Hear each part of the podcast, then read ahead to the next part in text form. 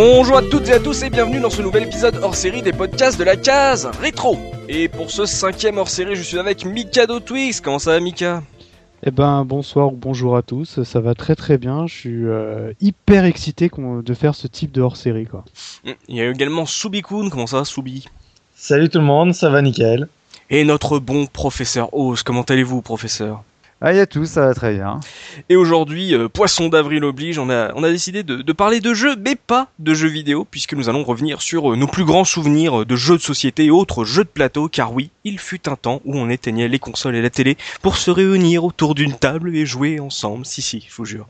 Avant de, de se lancer vraiment dans, dans ce hors-série et de, de parler de nos, de nos plus beaux souvenirs de, de ces jeux de plateau, euh, faisons un, bon petit point, parce que jeux de plateau, jeux de société, ça veut peut-être pas dire grand-chose finalement, donc Soubi, euh, finalement, le, c'est quoi le jeu de société De quoi ça, de quoi on parle en fait euh, dans ce hors-série? Ouais, alors c'est justement comme tu dis, on refait juste un, un petit point parce que malheureusement, dans, dans la, surtout en France, et en tout cas, il y a eu beaucoup d'abus de langage et où on a tendance un peu à mélanger jeux de société, jeux de plateau, jeux de cartes, Mhm. où on dit que bah, justement les jeux de société c'est une catégorie à part de tout ça, alors qu'en fait le jeu de société englobe l'ensemble de, de ces catégories. C'est comme si en fait tu disais que jeux vidéo, FPS et RTS c'était euh, trois trucs différents. Ouais, ouais, exact. Donc voilà, et donc euh, voilà, pour préciser, c'est que le jeu de société, ça englobe, c'est c'est vraiment la catégorie générale, et Mhm. tu vas retrouver dedans tout ce qui est les jeux de cartes, les jeux de stratégie, euh, les jeux de hasard, euh, les jeux de, d'adresse, Mhm. les, les jeux de lettres, comme on dit, par exemple le Scrabble, etc. C'est des jeux de lettres, etc., etc. T'en as tout un tas, les jeux coopératifs, parce que les, Mhm. les jeux coopératifs.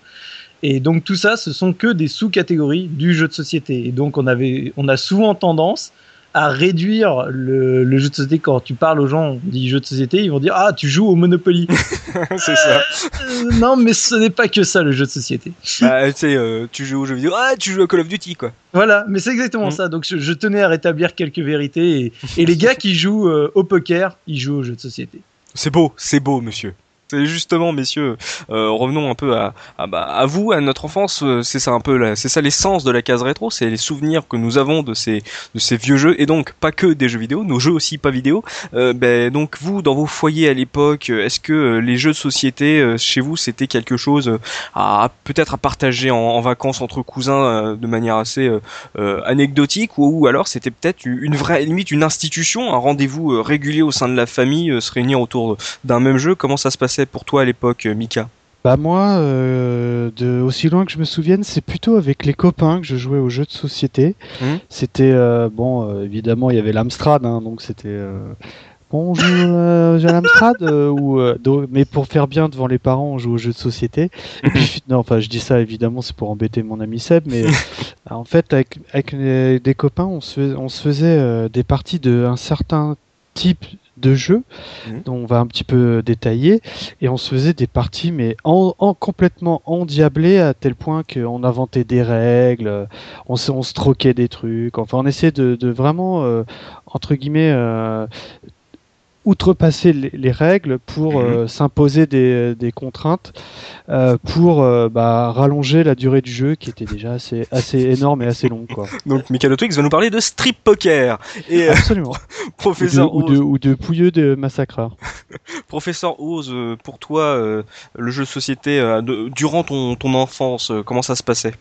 Bah, moi, le jeu de société, j'ai l'impression qu'il m'a jamais vraiment quitté parce que dans, dans ma famille, déjà, avec, euh, avec les parents et le grand frère, on Mhm. avait les jeux de société euh, classiques, hein, tout ce qui était donc les Monopoly, euh, les Cluedo, les Trivial, auxquels on jouait de temps en temps. Ouais. Euh, mes parents n'étaient pas forcément euh, fans de, de jeux vidéo, mais même avec mes, euh, j'avais également euh, un oncle, enfin mon oncle et ma tante qui étaient des, des gros fanats de, de jeux de société, qui en avaient pas mal avec des jeux de société assez euh, assez divers et variés. D'ailleurs, j'ai découvert mais la plupart de mes jeux de société avec eux. Il y en a même certains dont je me rappelle plus le nom. J'ai dû jouer une ou deux fois avec eux, mais qui étaient assez assez hallucinants. Les trucs qui débordent au-dessus des armoires euh, dans un bureau. Ouais, et puis des trucs qui te font rêver quand t'es gamin parce que t'as des t'as des plateaux de jeux que tu dois déjà mettre, tu dois mettre un quart d'heure pour les monter et tout, Mm. pour trier les cartes. Enfin, vraiment le genre de truc où tu tu t'es déjà en train de te dire tiens si déjà il faut un quart d'heure pour préparer le jeu, mais qu'est-ce que ça va être de quand on va être dans la partie quoi. Et en troisième temps, bah c'était avec les potes. Ouais, c'est vrai que comme bah, comme le disait euh, comme le disait Mikado, bah voilà, euh, moi quand je recevais les potes à la maison et qu'on chargeait un jeu sur mon Amstrad CPC, bah fallait une demi-heure pour que le jeu se lance, donc en attendant, il fallait bien faire quelque chose. Donc on sortait les jeux de société, on se mettait. Oh, c'est sale ce que vous dites. Non mais lui, il avait, il avait l'Amstrad cassette monochrome. Voilà, euh, et voilà. tout Et est dit, tout, quoi. co- tout comme quand on allait à plus tard, quand il y a eu les autres consoles, les NES, les Mega Drive, les Super NES, ben, généralement quand on jouait, on jouait à deux sur la, sur la console. Donc pendant ce temps-là, si on était 5 ou 6, ben, les autres, il fallait qu'ils fassent quoi? Ben, Ils jouaient aux jeux de société. Et en fait, de, de- de mémoire, voilà, le jeu de société, il m'a jamais quitté. Le- Il n'y a jamais eu. Il n'y a jamais eu une parenthèse jeu vidéo où on touchait plus aux, aux jeux de société, non, parce que comme, comme on le disait, ben, les parents ils venaient, ils disaient attention, euh, ça, fait ça fait depuis une heure que vous jouez aux jeux vidéo, euh, faut peut-être faire un peu autre chose, ça va abîmer la télé. Et c'est vrai que du coup, ben, on, alternait, il y avait un peu de jeux vidéo, un peu de jeux de société, et, euh, même vers la fin, vers la fin, quand vers mes 15-16 ans, je sais qu'il y a un moment quand on allait, euh, j'allais chez mes potes, on venait même plus avec les, les cartouches de jeu comme on le faisait avant. On venait simplement chacun avec un jeu de société, et puis voilà, c'était parti pour l'après-midi. Et toi, euh, Soubi, on sait que quand on était jeune, c'était déjà assez dur de partager notre euh, notre passion du jeu vidéo avec euh, notre famille. Est-ce que pour toi, le jeu de société, c'était justement le le partage vraiment au sein de la famille ou euh, toi, c'était plus entre euh, copains comme Mikado? Alors, c'est c'est un peu plus compliqué que ça. C'est qu'en Mhm. fait, le, moi, donc j'ai plusieurs souvenirs de, enfin, j'ai plusieurs steps dans, dans le cadre du, du jeu de société. Au début, j'ai commencé donc, euh, je jouais beaucoup avec ma mère. Mhm. Et ma mère, en fait, est assistante maternelle. Donc, en fait, euh, c'était une manière pour elle de, quand elle avait gardé ses enfants plus moi, Ouais. en gros, euh, bah, tu sais, de, de faire que tout le monde participait à un même jeu et de faire passer le temps. C'est souvent les mercredis après-midi ou, euh, ou le week-end et tout. Du coup, on, on jouait comme ça aux jeux de société. Mhm. Mais, mais du coup, tu vois, c'était pas quelque chose qui passionnait du tout mon père. Il n'en avait rien à cirer. Mm. Et rapidement, ma mère, euh, si tu veux, elle avait pas envie de faire que ça tout le temps non plus, euh, parce que j'avais un, un appétit au niveau du, de l'envie de, de jouer, soit Ouais. jeu de société ou autre, qui était assez important. Et c'est ce qui fait que rapidement, j'ai dérivé vers le jeu vidéo parce que c'était le, le seul moyen que j'avais pour pouvoir jouer, finalement, continuer à avoir une expérience ludique, mais tout Mhm. seul. Ouais. Et c'est pour ça que moi, des fois, ça me fait rigoler quand il y a des gens qui disent oui, mais même le jeu vidéo, normalement, les modes solo, ça devrait pas exister.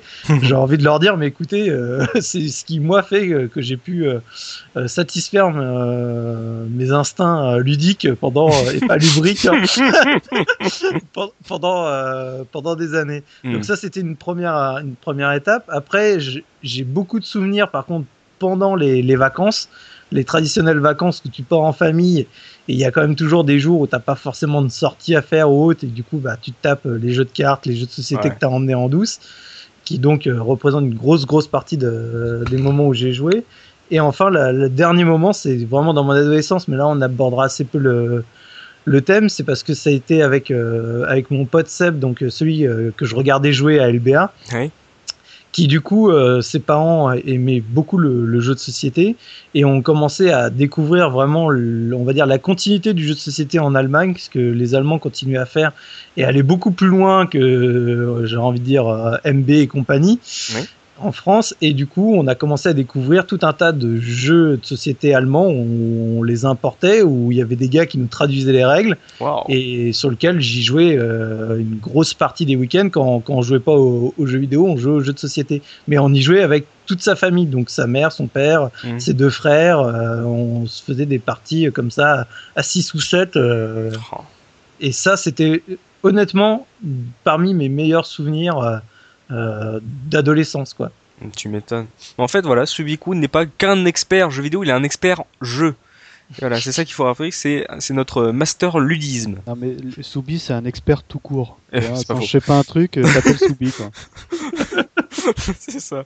Mais euh, justement, messieurs, lançons-nous euh, de plein pied dans la thématique et commençons par euh, ce, ce qu'on a peut-être tous chez nous, les jeux de cartes. Qui n'a pas un paquet de cartes euh, rangé quelque part dans un tiroir, dans une commode, dans le salon On a, tout ça, donc euh, lançons-nous euh, dans les jeux de cartes. Comme l'a dit Soubi, ça fait partie quand même des, jeux de société, donc il y, en a énormément. Il y en a énormément. Que toi, Soubi, quel, quel jeu de cartes tu as, tu as envie de retenir le plus? Alors, moi, il y en a un qui est. Enfin, j'en ai deux pour de vrai, mais il Ah. y en a vraiment un qui me tient particulièrement à cœur, que j'ai découvert tardivement, justement, c'est la belote. Ah, Et alors, la tu belote. vieillis. Non, non, mais ça, ça revient exactement à ce que je disais avant, c'est qu'en fait, le, bah, qui m'a appris à jouer à la belote, c'est euh, la famille euh, justement de mon pote. Où, euh, un jour, on, on- on faisait tout un tas de, de jeux de plateau, etc. Et du coup, on parle de, de jeux de cartes. Ils me font, Ah, est-ce que tu connais la belote? Je leur dis, eh ben non, je, je connais pas et tout. Je fais, bah attends, t'es obligé de, d'essayer la belote. Je jouais un peu au tarot, mais j'avais jamais fait la belote. Mhm. Et donc, euh, on m'a appris comme ça la belote. Et ce qui est r- rigolo dans, dans cette histoire, c'est qu'en fait, donc j'ai appris la belote, je devais avoir 14-15 ans. Ouais. Et trois mois après, je partais en vacances avec un autre pote qui s'appelait également Sébastien. Il y avait que des Seb, de toute façon. Non, mais on a vu, on a vu avec le forum de la case rétro, il n'y a que des Sébastien euh, de votre époque, les gars. Et donc je pars en vacances avec lui et euh, avec euh, du coup euh, sa mère et, et son beau-père et il vient me voir un jour il me fait euh, écoute euh, Seb je, je demanderais quelque chose est-ce que tu sais jouer à la belote? Ah, je lui fais euh, ouais je sais jouer j'ai appris il y a deux mois et j'adore ça il me fait ah non mais c'est génial parce que tu vois bah mon beau-père et ma mère c'est des passionnés de, de belote ils sont vice champions de France de belote Hmm. et ils- comme ils, ils étaient toujours que trois bah tu peux pas jouer à trois à la belote Ça fait Ouais. l'impression. Ils, a- ils attendaient désespérément un quatrième joueur. Et donc j'ai passé juste donc deux mois après avoir appris, euh, on va dire les, les rudiments, j'ai passé trois semaines intensives à jouer Oh. belote, quasiment. euh, allez, on n'était pas loin des 4-5 heures par jour. Pendant trois L'apprentissage semaines. accéléré. Et je suis sorti, mais j'étais un- j'étais trop heureux quoi. J'étais comme un fou quoi. J'étais traumatisé. Mais non, mais moi je trouvais ça génial. J'ai jamais autant joué de ma vie aux cartes. Ah bah Et devine. j'ai trouvé ça exceptionnel parce que tu, tu voyais plus du tout le jeu de la même façon parce que certes j'avais eu l'apprentissage euh, novice Ouais. Euh, quand j'ai commencé à, essayer la belote avec eux là je suis passé au stade euh, expert d'un coup quoi tu sais c'est les mecs Oui. Ils T'as pas commencent à fait des tournois justement avec eux Ça t'a pas branché Non. Ou ils t'ont pas alors branché après je, faisais des tournois avec mon père euh, pareil des tournois euh, camping tu sais euh, vacances et tout histoire de, de garder la main mais on a j'ai pas fait de, de tournoi officiel mais ça m'aurait ça m'aurait bien plu quoi J'ai Mais j'avais pas le joué niveau à la non- belote. t'as jamais Moi joué à la belote Mais Jamais. Pareil. Ah Moi, je peux pas. Tu peux pas? Ça veut dire que tu as pas. déjà joué mais tu n'aimes pas. Ouais, les jeux de cartes. Enfin, je, je donnerai mon avis après. oh le mec Ouais. annonce la couleur. Ça sent, ça, sent les, ça sent les dimanches, parce que moi je parle de vécu, hein, où t'as tes parents qui jouent au tarot et toi tu t'emmerdes. Ah parce non, que le tu sais tarot pas quoi faire ouais. d'eau. Enfin, euh, ils tapent le carton, euh, ouais, on fait juste une petite partie et finalement il reste jusqu'à l'apéro du soir, tu vois. Et toi, euh, et toi t'es là. Et tu regardes Dimanche Martin ou tu vois, des trucs comme ça. Et... Ça. Bah, moi ça m'a ça m'a terrorisé à l'époque. Hein. Non, mais professeur Oz est breton tout comme moi, donc les, les dimanches de pluie à jouer aux cartes, il connaît. Ouais, au, au bistrot du coin, c'est ça. Exactement. Et toi, euh, Mikado Twix, euh, de jeu de cartes, quel, quel est celui que t'as envie de retenir, celui qui t'a le plus marqué? Bah moi en fait, euh, je suis venu assez tard au jeu de cartes, comme je te l'expliquais euh, quand j'étais petit, moi ça m'a ça m'a marqué au fer rouge, genre je- jamais je ne toucherai un C'est le jeu, jeu de des cartes de ma vieux, vie. quoi. Et en fait, il y a un truc qui s'est euh, qui s'appelle euh, la cour d'école, mais euh, plus euh, période lycée. Et euh, là, je découvre le jeu qui s'appelle le menteur. Et comme je suis absolument le, le roi des mythos, euh, je, je pense que ce jeu a été fait pour moi. Alors, je vais pas trop trop détailler, Mhm. mais grosso modo, c'est un jeu en fait euh, où tu dois vider tes cartes en, en faisant croire que tu poses, euh, par exemple, deux as ou euh, ou trois as, etc. Et la personne qui joue après toi, elle doit soit surenchérir, soit te dire menteur. Et dans le, dans le second cas, si, si tu as menti, bah, tu prends le, le, le tas. Et si t'as pas menti, c'est le joueur de, qui t'a dit ça qui prend le paquet. Et en fait, c'est un jeu pour les commerciaux. ça. C'est petite, petite dédicace à Looping, là, parce que euh, il est un peu du métier. C'est-à-dire, en fait, plus, plus t'es un, un excellent euh, vendeur euh, cuisine Schmidt, euh, plus plus t'es excellent à ce jeu-là, quoi. Et comme moi, je, je te dis, j'adore ça, mitonner les gens. Euh, et ben, on s'est fait des parties de folie, mais c'était même euh, à la limite, on, on, on écoutait même presque plus les cours pour euh, taper. Et, et j'y ai joué pas longtemps, j'ai dû y jouer deux ans dans ma vie, mais alors euh, tous les jours euh, et tout le temps, quoi. Pendant les cours Un petit peu, ouais. Mais ça, euh, Oh, c'est mal. C'est mal, monsieur Mikado Twix. Oh, je, te, je, te, je te raconterai une anecdote sur d'autres types de jeux de cartes qu'on abordera après, mais t'inquiète pas, tu vas rigoler. Et j'ai une petite anecdote un petit peu drôle sur les jeux de cartes, parce que j'écoutais Soubi en, en parler, ça m'a fait penser. En fait, une, une fois quand j'étais un peu plus jeune, j'ai j'ai connu un pote, et il me dit ouais bon, euh, euh, j'ai par contre euh, j'habite chez mon père et tout. Bon, c'est un, détail, mais son père était gay. Bon, peu importe. hein, on est, un peu- on, on est en plein dans le débat. Oui. Et euh, il me dit bon bah on fait quoi? Bah je suis bah Pardon. je veux bien montrer justement le, le menteur. Le- il me sort le jeu de cartes du daron en cherchant, en fouillant à mort chez lui. Il venait juste d'emménager chez lui. Et en fait, le jeu de cartes, c'était que des photos de cul. Et moi, j'étais venu avec plus avec une, copine et euh, c'était la première fois qu'on venait chez lui. Euh, Je venais juste de euh, de de, bah, de conclure avec cette nénette. Euh, et en fait, euh, elle a dû se dire, attends, on va dans le marais. On va chez un mec un peu chelou qu'on connaît ni d'Adam ni d'Ève. et Il nous sort des cartes et c'est que des photos de cul, quoi.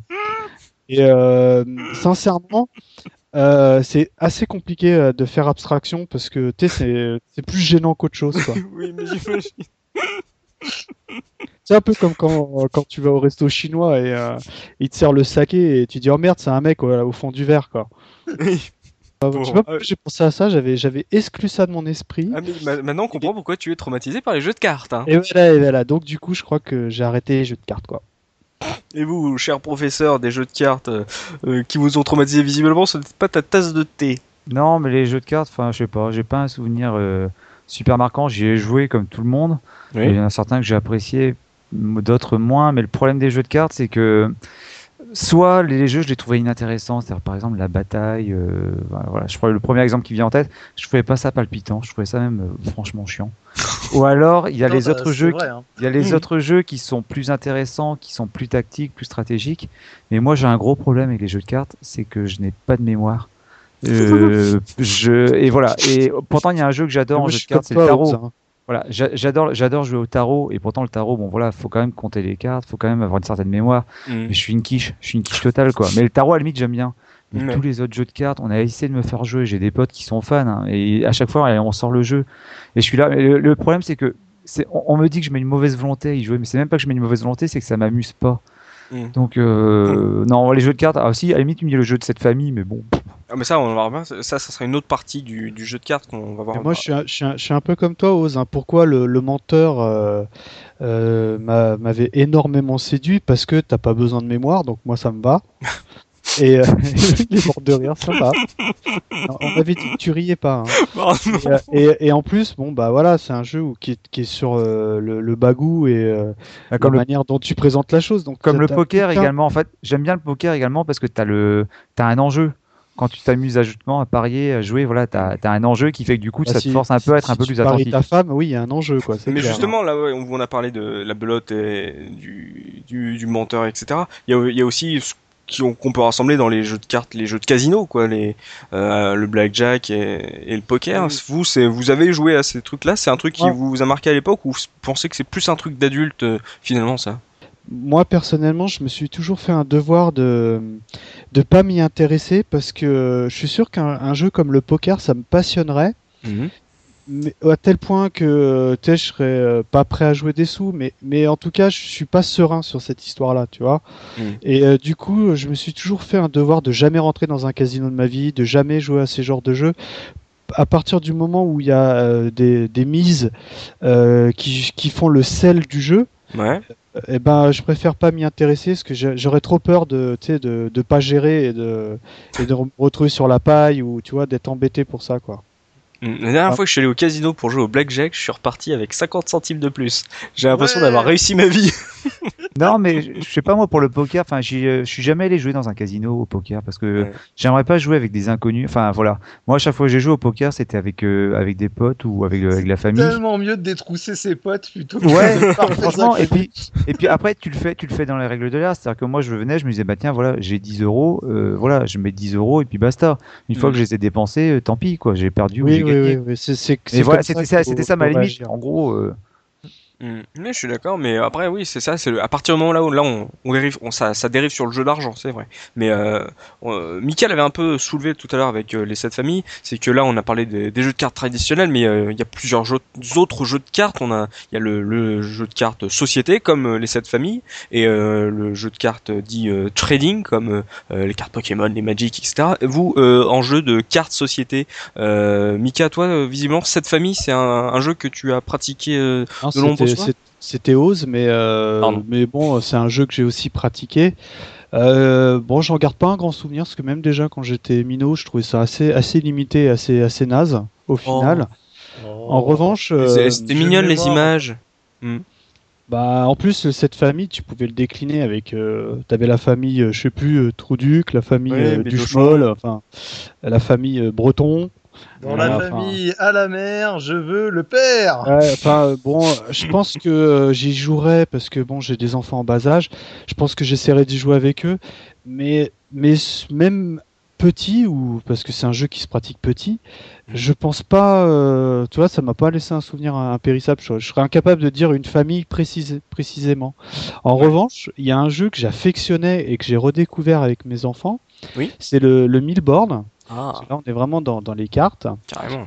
Euh, j'étais un fou furieux de ce jeu. Je Mm. saurais pas te dire pourquoi, parce que bah il y avait euh, bon peut-être c'est parce qu'il y avait une histoire de mémoire à pas retenir, donc ça allait avec le recul.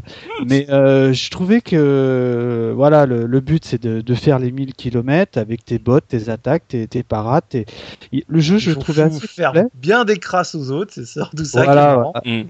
Et, et euh, pour euh, la petite anecdote, moi, euh, mes enfants, je leur ai ach- acheté l'édition avec Cars, le dessin animé de Pixar. Oui. Et je me suis dit, Cars, Milborn, le combo, il doit être parfait. Et les cartes, elles sont moches. C'est ah, parce que les cartes, on les connaissait par cœur parce que le dessin était un petit peu kitsch, Oui, l'escargot. Euh, oui. mais euh, il était sur toute la carte et, en f- et surtout, euh, il était reconnaissable euh, au clin d'œil, quoi. Enfin, au clin Mm. d'œil. Coup d'œil. Et, euh, et là, en fait, elles sont comme si tu jouais au- avec des, des jeux de cartes classiques, sauf que le symbole, le, le dessin de la, Flash McQueen, il prend toute la carte, et genre le, la botte, elle est en tout petit en haut à gauche, quoi, tu vois. Mm. Donc, niveau du confort de jeu, c'est absolument habitable, quoi. Enfin, moi, je le déconseille, euh, je- euh, quitte à si vous jouez au Midborn avec des enfants ou, ou tout court, Ouais. faut pas prendre un Midborn à licence parce que c'est euh, monstrueux à jouer, c'est trop moche, quoi. Et, et toi, Ose, donc toi, c'est le, les, les sept familles. Bah, je sais pas, c'est les jeux, pareil sur les jeux de cartes auxquels on jouait fréquemment sans que pour autant, euh, ce moment-là, c'est vrai que les jeux de cette famille, ça, ça restait parce que c'était relativement simple.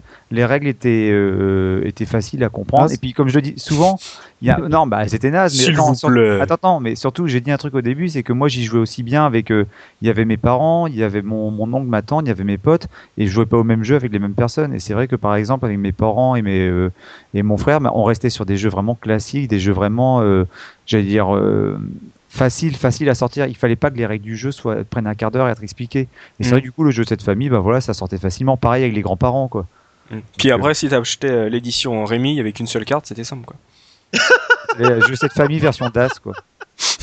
Je, je réclame un buzz pour, euh, pour enfin, le premier de la saison. Ok, c'est parti. Voilà. Non, mais merci. voilà. Non, mais je l'ai mérité, je l'ai mérité. Il est mérité, il est mérité, il est beau en plus. quoi. Et toi, euh, Soubi, euh, jeu de cartes de société, euh, euh, lequel tu, tu retiendrais, toi? Ah, celui que je retiens, c'est surtout euh, un que j'ai pratiqué. Alors là, dans la dans l'adolescence, euh, Mhm. pas, pas dans ma jeunesse, c'est le Uno. Ah bah oui. J'ai fait beaucoup beaucoup de parties de Uno et là, pareil pendant les vacances, euh, ça y allait euh, sévère parce en que c'est un jeu. Quoi Parce que Tu les joues en voiture pourquoi En Fiat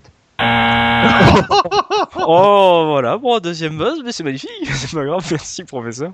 Vas-y, Soubi. Et donc, euh, c'est surtout, je pense que ce qui plaisait énormément euh, dans le jeu, c'est que c'est un jeu qui est extrêmement simple, Ouais. euh, avec les couleurs, les chiffres et, et deux trois vacheries que, que tu te balances, ce qui fait que c'est un des rares jeux où, par exemple, mon père acceptait de jouer tous ensemble pendant les vacances. Ouais. Donc, du coup, voilà, c'est un jeu que j'ai beaucoup apprécié. Et le traditionnel, euh, t'arrives à la dernière carte et t'as oublié de dire carte et du coup tu t'en manges deux et t'es dégoûté parce que t'étais persuadé d'avoir terminé.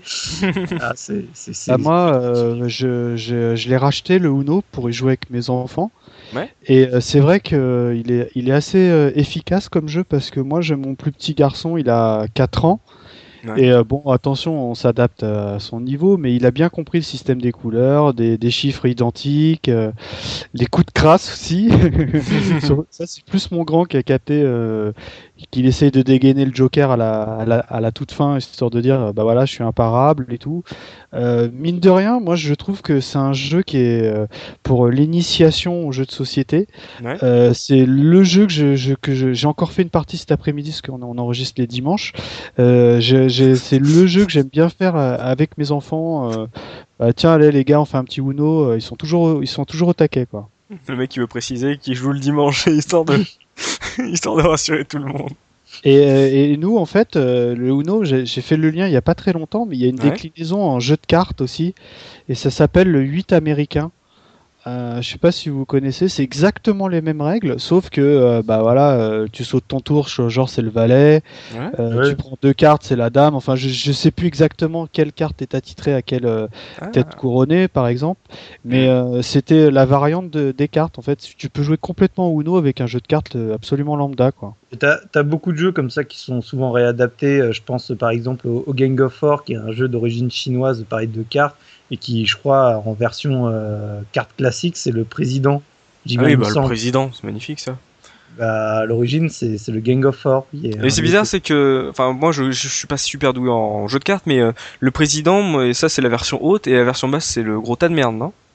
Euh, il me semble. Ouais, d'accord. Je oui. je dis bien, il me semble parce que c'est des jeux que j'ai pas pratiqué en tant que euh, jeu de cartes euh, Ouais, classique. Ouais, J'ai souvent joué au gros tas de merde, moi, personnellement. Euh, mais on a, donc là, c'est la partie euh, donc jeux de cartes de société. et On a dit qu'il y avait aussi les, les jeux de trading comme euh, bah, Magic, les cartes Pokémon. Il y avait aussi euh, ce truc de, de dieu grec, là, Deus, aussi. Ouais. Euh, vous, ça, vous y aviez joué ça? C'est un truc de cours d'école, ça. C'est un cours de, de salle de salle de CDI, de, de salle de permanence. Ça, vous, ça vous, ça vous avait touché à l'époque? Vous y aviez joué? Est-ce que vous y jouez toujours, euh, Soubi? Bah moi j'ai je pratique toujours le Magic. Euh, j'ai Ah. découvert ça à la fac. Ça, là c'était très tardif. C'est bah, c'est potes de fac qui qui étaient des gros passionnés de Magic qui me font quoi Tu connais pas le Magic? À chaque fois, à chaque fois c'est toujours comme ça quoi. C'est quoi Ouais. Tu connais pas celui-là? Et donc euh, je me suis retrouvé à jouer au Magic pendant euh, bah, mes huit années de fac. euh, à la chaîne quoi et du coup en fait ça arrivait à un stade où nous on, bah, comme je disais tout à l'heure c'est en fait on jouait même pendant l'amphi tu vois tu sais pendant les cours. En fait euh, on avait on s'était mis euh, d'accord on, on mettait le on se mettait une, une chemise en plastique là sur les genoux Mhm. sais, dans lesquelles tu ranges les feuilles et on, on jouait par dessus et en fait on jouait que par signe. Tu sais, on avait même plus besoin Oh de parler de toute façon on connaît par cœur. Donc c'était machin tac j'engage machin je te fais un signe genre pour dire j'attaque tel truc tel bidule tel machin. Et on notait les cours en même temps par dessus quoi. C'est ça et du Advance Wars dans l'amphi c'est mes deux meilleurs souvenirs de, de jeux en amphi. Qui fait qu'on était beaucoup plus sages finalement que la plupart des gens qui étaient derrière nous qui arrêtaient pas de parler. Alors que nous, euh, prenez exemple sur vos camarades. Je les, je les entends jamais. Ah. Et, et sinon, j'ai aussi un, un petit péché sur Pokémon parce que je, je ne cache Oh non, pas que. Pokémon, Oh, mais j'en si. peux plus de Ah, mais Pokémon. Mais si. Putain, mais, Mais mais, mais calmez-vous, mais J'en peux plus, mais arrête, eh, coupez, coupez, sinon Donc- je vais faire des buzz là. Je vous demande de vous arrêter. donc, du coup, je, je, je, vais confesser, mais moi, à l'époque euh, de l'arrivée vraiment massive de Pokémon en France, j'ai- Ouais. Je me suis lancé dedans euh, à corps perdu dans le jeu. J'avais pas de Game Boy, je suis allé chercher la Game Boy de, de ma marraine pour pouvoir y jouer. J'ai acheté le jeu, j'avais pas de Game Boy. Et après, du coup, je suis parti dans le trip, euh, le dessin animé, même si je le trouvais un peu niais, ça me dérangeait pas. Je suis allé voir les films au Cinoche aussi. Et Oh, du non, coup, là, tu j'avais. déconnes, là. Non, là, tu Ah, mais déconnes. non, non, il faut y aller jusqu'au bout. Les Pokémon, quoi. Soubi, Soubi, non, sérieux, non. Attends. Et donc, du coup, j'avais les cartes également Pokémon. euh, Et du coup, j'ai découvert finalement les cartes Pokémon avant les cartes Magic, ce qui est Ouais, presque un comble parce que c'est voilà, c'est c'est de la repompe euh, Oserais-je te demander si tu t'en sépares de tes cartes Parce que j'ai un garçon qui est un peu. euh, euh, il- les cartes, il les prend limite en intraveineuse tellement qu'il est à fond là.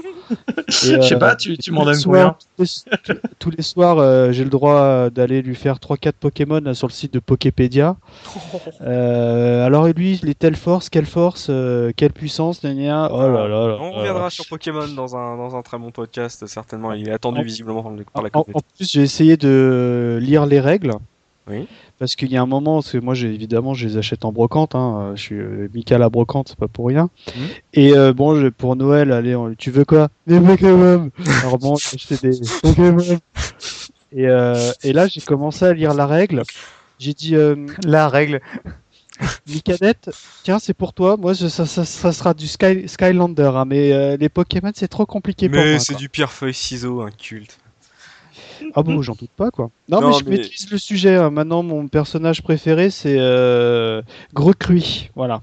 D'accord. Mais euh, Soubi a, a noté un truc très juste là. Il a dit euh, ça dépend combien tu m'en donnes. C'est vrai que ça aussi c'était un truc qui, qui est ressorti sur ces cartes de trading cards. C'était justement les échanges et les cotes euh, quand tu commençais vraiment à t'y- mettre. Et euh, j'imagine qu'il y a pas mal de fans de, de ce genre de, de jeu euh, parmi nos auditeurs. C'est vrai que tu commences à avoir fait, à faire ta collection, à faire ton desk, euh, ce que tu veux. Et c'est aussi d'un seul coup euh, quand tu t'achètes un paquet de cartes qui coûtait quand même une petite blinde quand même. hein, C'était un petit investissement. T'avais euh, ces cartes rares et tu vérifiais les codes dans les magazines pour savoir combien ta carte valait. Ça, j'y ai pas joué beaucoup parce que j'ai pas eu Et tout, le monde, et tout le monde cherchait ce magnifique Black Lotus désespérément et t'essayais de leur, faire comprendre que c'était pas la peine d'espérer parce qu'il était plus édité en plus. Oh, Mais de toute façon, quand tu parlais de Magic, t'as tout le monde qui disait Ah, Black Lotus?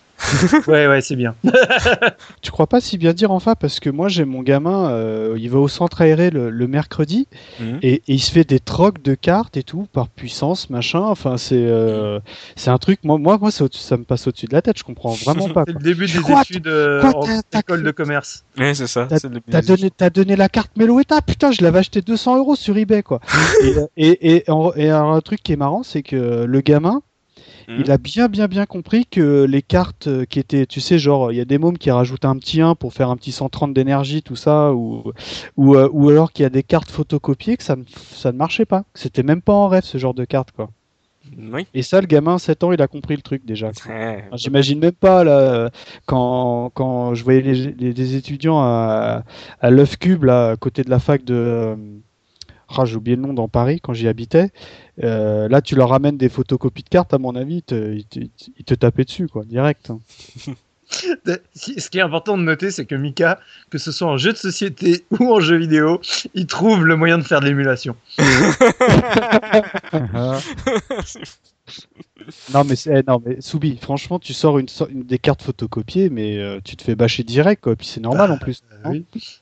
Bah, c'est normal. Qui c'est qui joue avec des photocopies Putain, mais quelle honte, quoi. Ouais, Limite, ouais, tu viens, tu les as dessinés toi-même, t'auras un peu plus de mérite, quoi. c'est moche. C'est un homebrew là d'un coup. Ouais.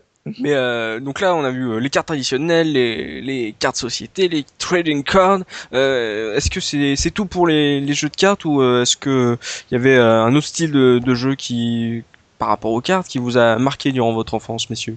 Bah, moi, j'en ai un euh, qui m'a marqué euh, pendant. euh, là, alors là, on revient beaucoup plus loin en arrière, donc pendant Ouais. toute mon école primaire. Oula, C'est- loin ça. Oula. Ah ouais, Pour la pendant guerre, des- c'est habilleurs. C'est, un jeu que j'ai joué pendant, on va dire, CE2, CM1, CM2. Euh, à toutes les... Dès qu'on avait une récré, c'était. On La belle ça. époque. Voilà, c'est, on appelait ça les jeux d'atouts. Et donc, en fait, c'était des. euh, Oh, attends, attends. voilà, qu'est-ce qu'il a dit? Redites. Désolé. Non, celle-là, je, je l'assume pas. non mais buzz hein, quand même. hein. Voilà, t'aurais mérité ton buzz quand même. Vas-y, suis. Et donc, en fait, les, les jeux d'atouts, c'était euh, euh, comme euh, en fait un, un jeu de cartes classique, sauf que du coup, euh, enfin, c'était pour jouer un peu comme à la bataille. Sauf que le jeu de cartes, t'avais, euh, par exemple, tu prenais un thème, c'était les voitures. Donc, Ouais. du coup, tu avais des cartes où tu avais que des voitures différentes, euh, tout un tas de Fiat, des, des Ferrari, etc. Et Ouais. tu avais les caractéristiques de, des voitures, que ce soit par exemple euh, le, la cylindrée, euh, la vitesse de pointe, euh, le 0 à 100 en 30 secondes, le poids de la, de la voiture, etc. Ouais. Et donc en fait, le principe c'était donc un peu comme une bataille. Chacun, tu divisais le temps en deux, et chacun retournait une carte. On disait bon bah en, par exemple en, euh, centimètres cubes, euh, quel est le plus grand? Ah bah c'est ma voiture, donc je te prends ta carte. Et tu jouais ça jusqu'à ce que tu aies fini le paquet. Et donc à chaque fois, bah, tu commençais une partie. En gros, tu regardais ton tas, tu regardais, tu fais oh, putain c'est bon, j'ai la Ferrari, c'était the voiture parce que du coup toutes ses stats elles étaient meilleures. Mm. Et du coup, tu savais que tu allais réussir à. Mais le principe après des règles du jeu, c'était vraiment comme la bataille. Sauf que c'était avec. Donc, tu avais les voitures, les motos, les, les, les avions de chasse, les bateaux, euh, Mhm. Les, euh, les hélicoptères. Les... Tu avais toute la panoplie de, de cartes et de. C'est- bah, ça peut marcher aussi avec des footballeurs et trucs comme ça. ça. En gros, c'est euh, donc euh, c'est comme une, comme tu dis une bataille, sauf que là, t'as plusieurs euh, euh, statistiques où en gros, tant Voilà. que tant qu'il n'y a pas une statistique qui a dépassé l'autre, on, descend de- dans le dans la colonne, c'est ça? Voilà, et du coup, Ouais. tu, tu disais avant quelles statistiques on prenait pour, Mhm. pour donner un peu de, de challenge, et Ouais. tu, tu faisais ça jusqu'à ce qu'il bah, y en ait un qui ait piqué tout le paquet de l'autre. quoi. Euh, Moi, cette époque, je... enfin moi, cette époque, moi, quand j'étais en CM2, je jouais au POG. Mais euh, je- Ah, si, si, une autre histoire. Moi, c'était- tu vois, c'est un peu plus un peu plus simple, tu vois, tu balances un truc euh, sur des, des bouts de carton. On réfléchissait moins certainement. Donc euh, Mika, euh, Ose, les jeux d'atout, vous aviez testé ça dans votre cours d'école? Euh, non, du non, tout. du tout. moi. Vous faisiez quoi dans votre cours d'école? Je joue à l'élastique. Avec des jeux d'atout. La marelle. La marelle. Oh, c'est beau. Euh, non, Je moi, te veux. jouais... moi je jouais pas parce qu'on me tapait. oh, le traumatisé. c'est horrible. Non, on jouait, on jouait à Olivier Tom et à Jeanne et Serge, nous, à l'école. C'est beau. C'est beau, hein Euh, donc là, on a, on a fait un beau tour sur, sur les jeux de cartes et ça nous a marqué. Ça, ça vous a un bon tour des cartes. Nouveau- pourquoi pas nouveau buzz hein? On n'est pas à ça, on n'est pas à ça près euh, pour ce hors série. Euh, là, on va se retourner vers un truc euh, donc euh, un peu plus euh, costaud, un peu peut-être un, un peu plus spécifique, un peu plus imposant, qu'on ne joue certainement pas dans une cour d'école. C'est euh, les jeux de société entre guillemets classiques. Même si c'est un peu difficile de dire classique vu que après la définition de Subigun, euh, Mikado Twix, toi de ces jeux de société, le Monopoly, Bonne Paye, c'est un peu, un peu, il y en a une, une tripotée à l'époque, euh, lequel tu as envie de retenir, toi? À moi, ça- mais sans hésitation, c'est la bonne paye. Vacances que, à la euh, coiffeur, jaune. Pardon. Parce que en fait, euh, c'est- en fait, euh, le, le jeu star des jeux classiques de jeux de société, c'est le Monopoly. Oui, voilà. Mais moi, je trouvais, j'ai toujours trouvé ça euh, ennuyant. quoi. Le gameplay est un peu limité quand même. Hein. Ouais. euh, La et replay en value fait, est pas terrible. euh, Attends, il va te parler de la bonne paye. Euh, sois pas méchant. Monopoly, hein. Et en, fait, et en fait, la bonne paye, c'était une variante euh, pour moi. hein, euh, Ouais. je le reçois- euh, du, du Monopoly, mais en version euh, Rapide. UBS quoi, rapide et puis euh, totalement absurde quoi. Euh, Ouais, mais dis pas qui fâchent là. Tu sais, de- euh, tu sais, on parle d'un truc de gras et toi tu parles de casual.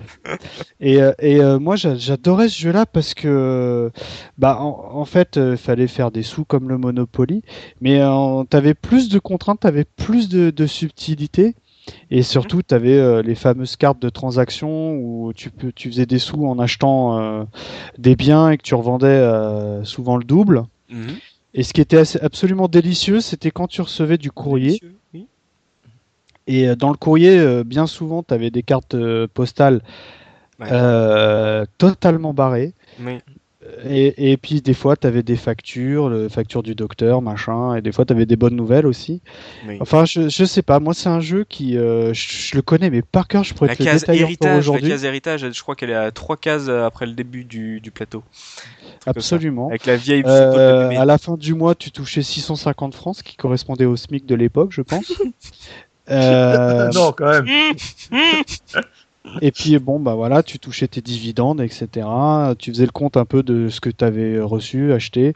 Et le jeu, en fait, pour la petite anecdote, en fait, euh, rapidement, on, on était euh, blindé euh, de thunes à tel point qu'on faisait sauter la banque.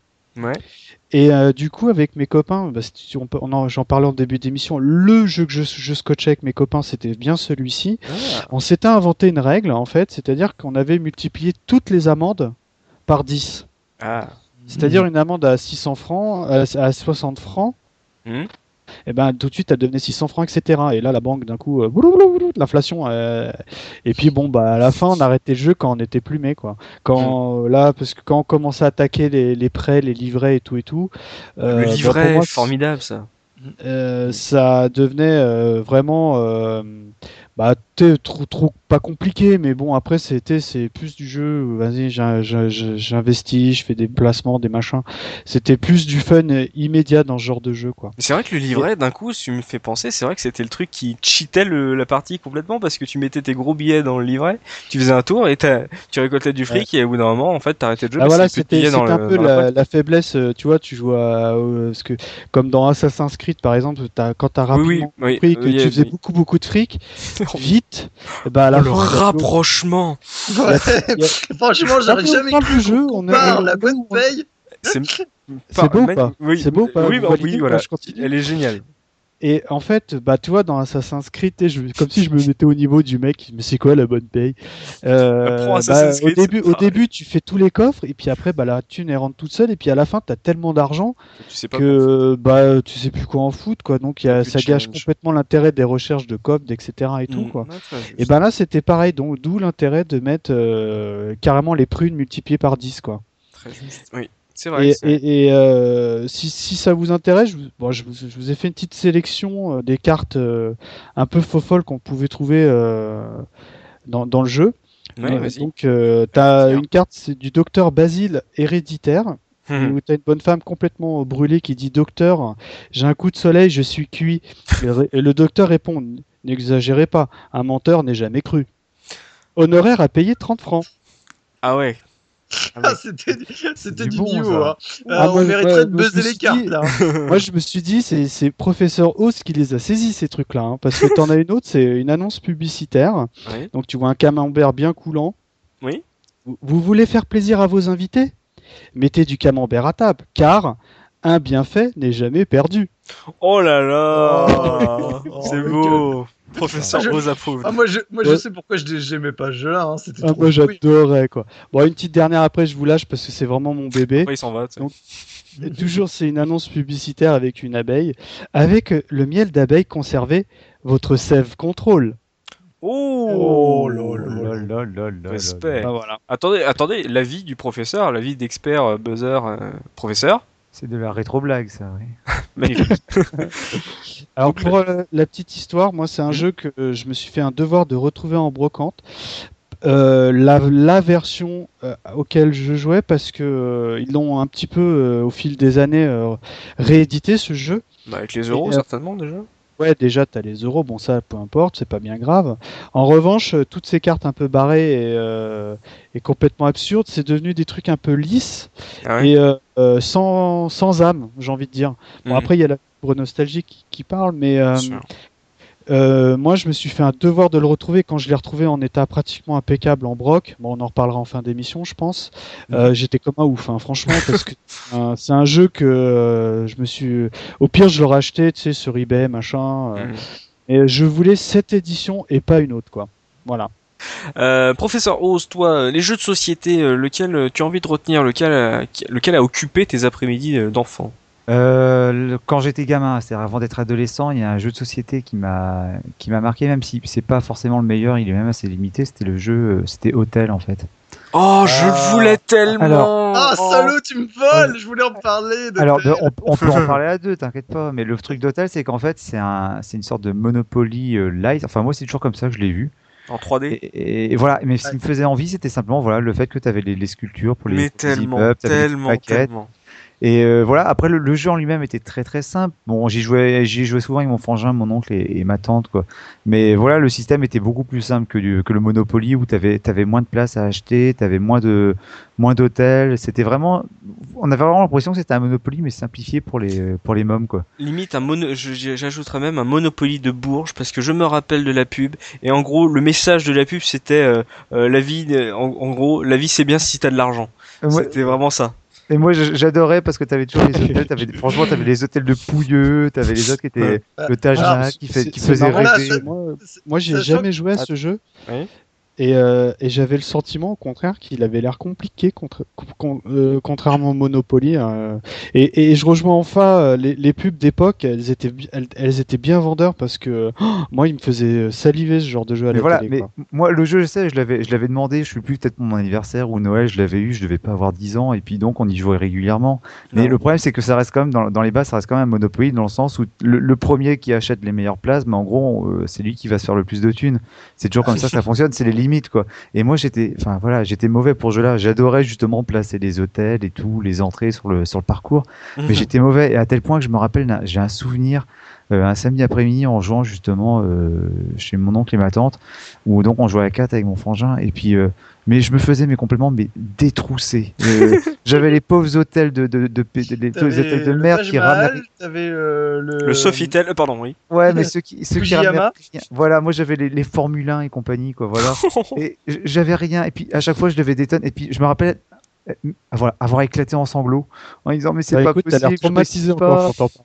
Ah oui, mais carrément, mais le souvenir, il m'est revenu là alors, alors que, que, je vous entendais parler, quoi. Et en fait, je me rappelle, mon oncle m'a dit, mais écoute, c'est pas grave, on va faire une nouvelle règle, on va faire le crédit.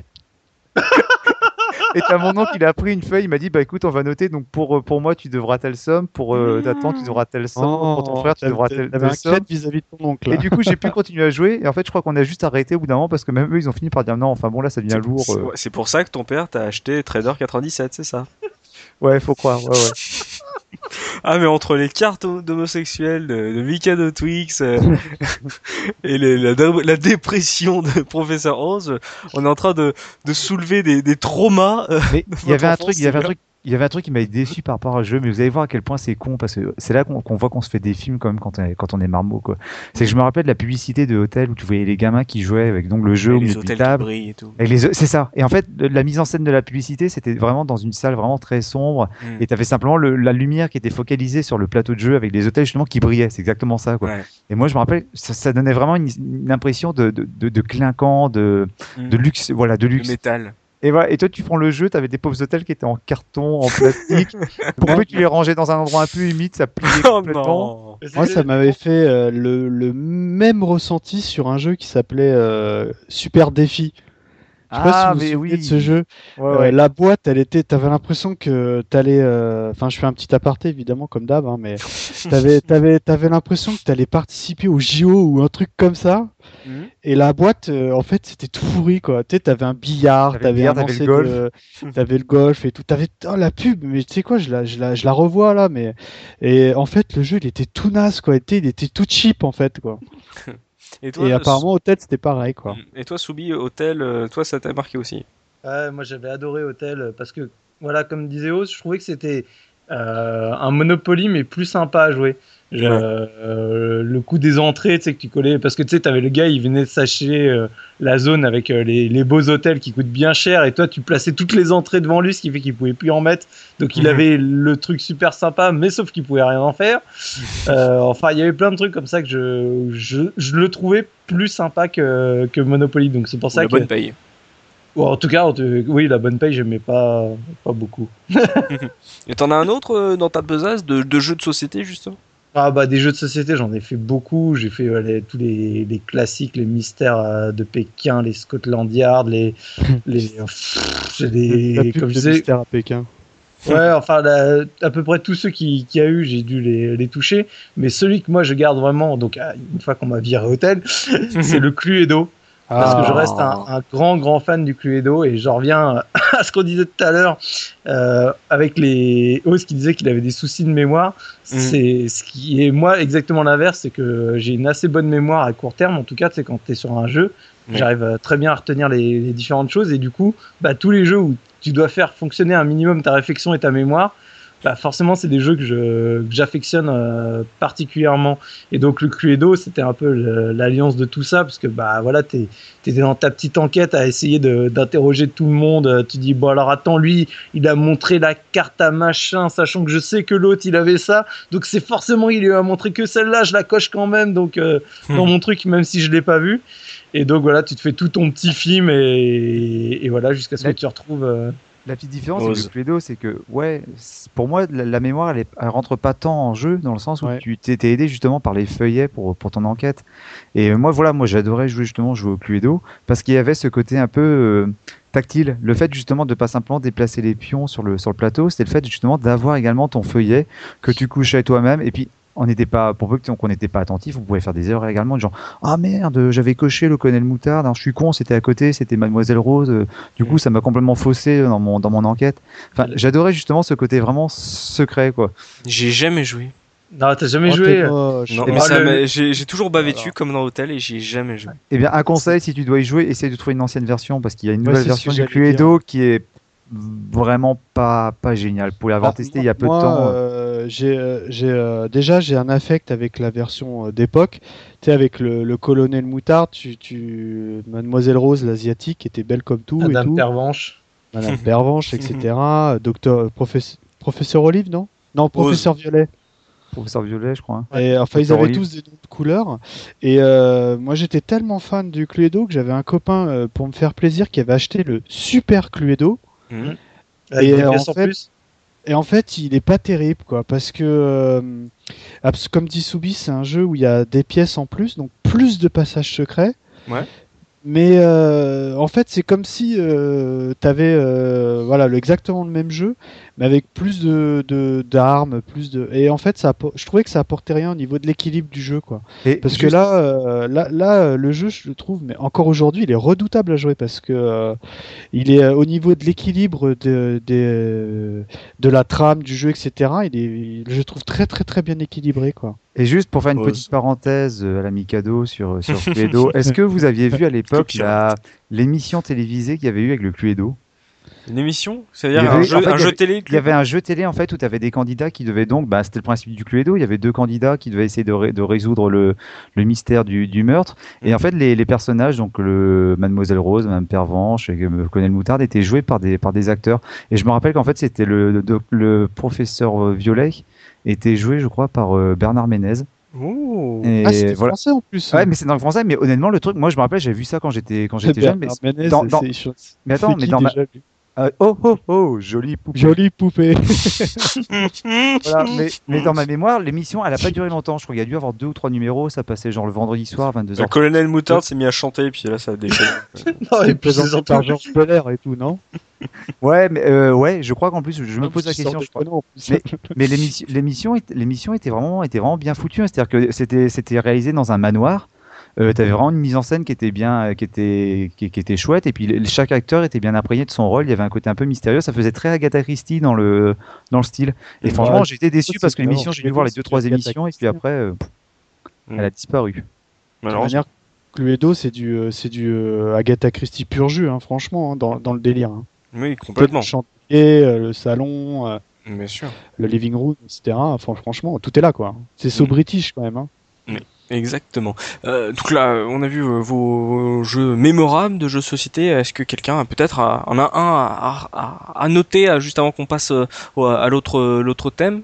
Alors, Oui. J'en ai un, mais après c'est toujours pas. Moi j'ai toujours du mal à faire la distinction entre jeux de société, jeux de plateau. Mais c'est vu qu'on reste après Le dans le football, non, c'est pas ça. Non.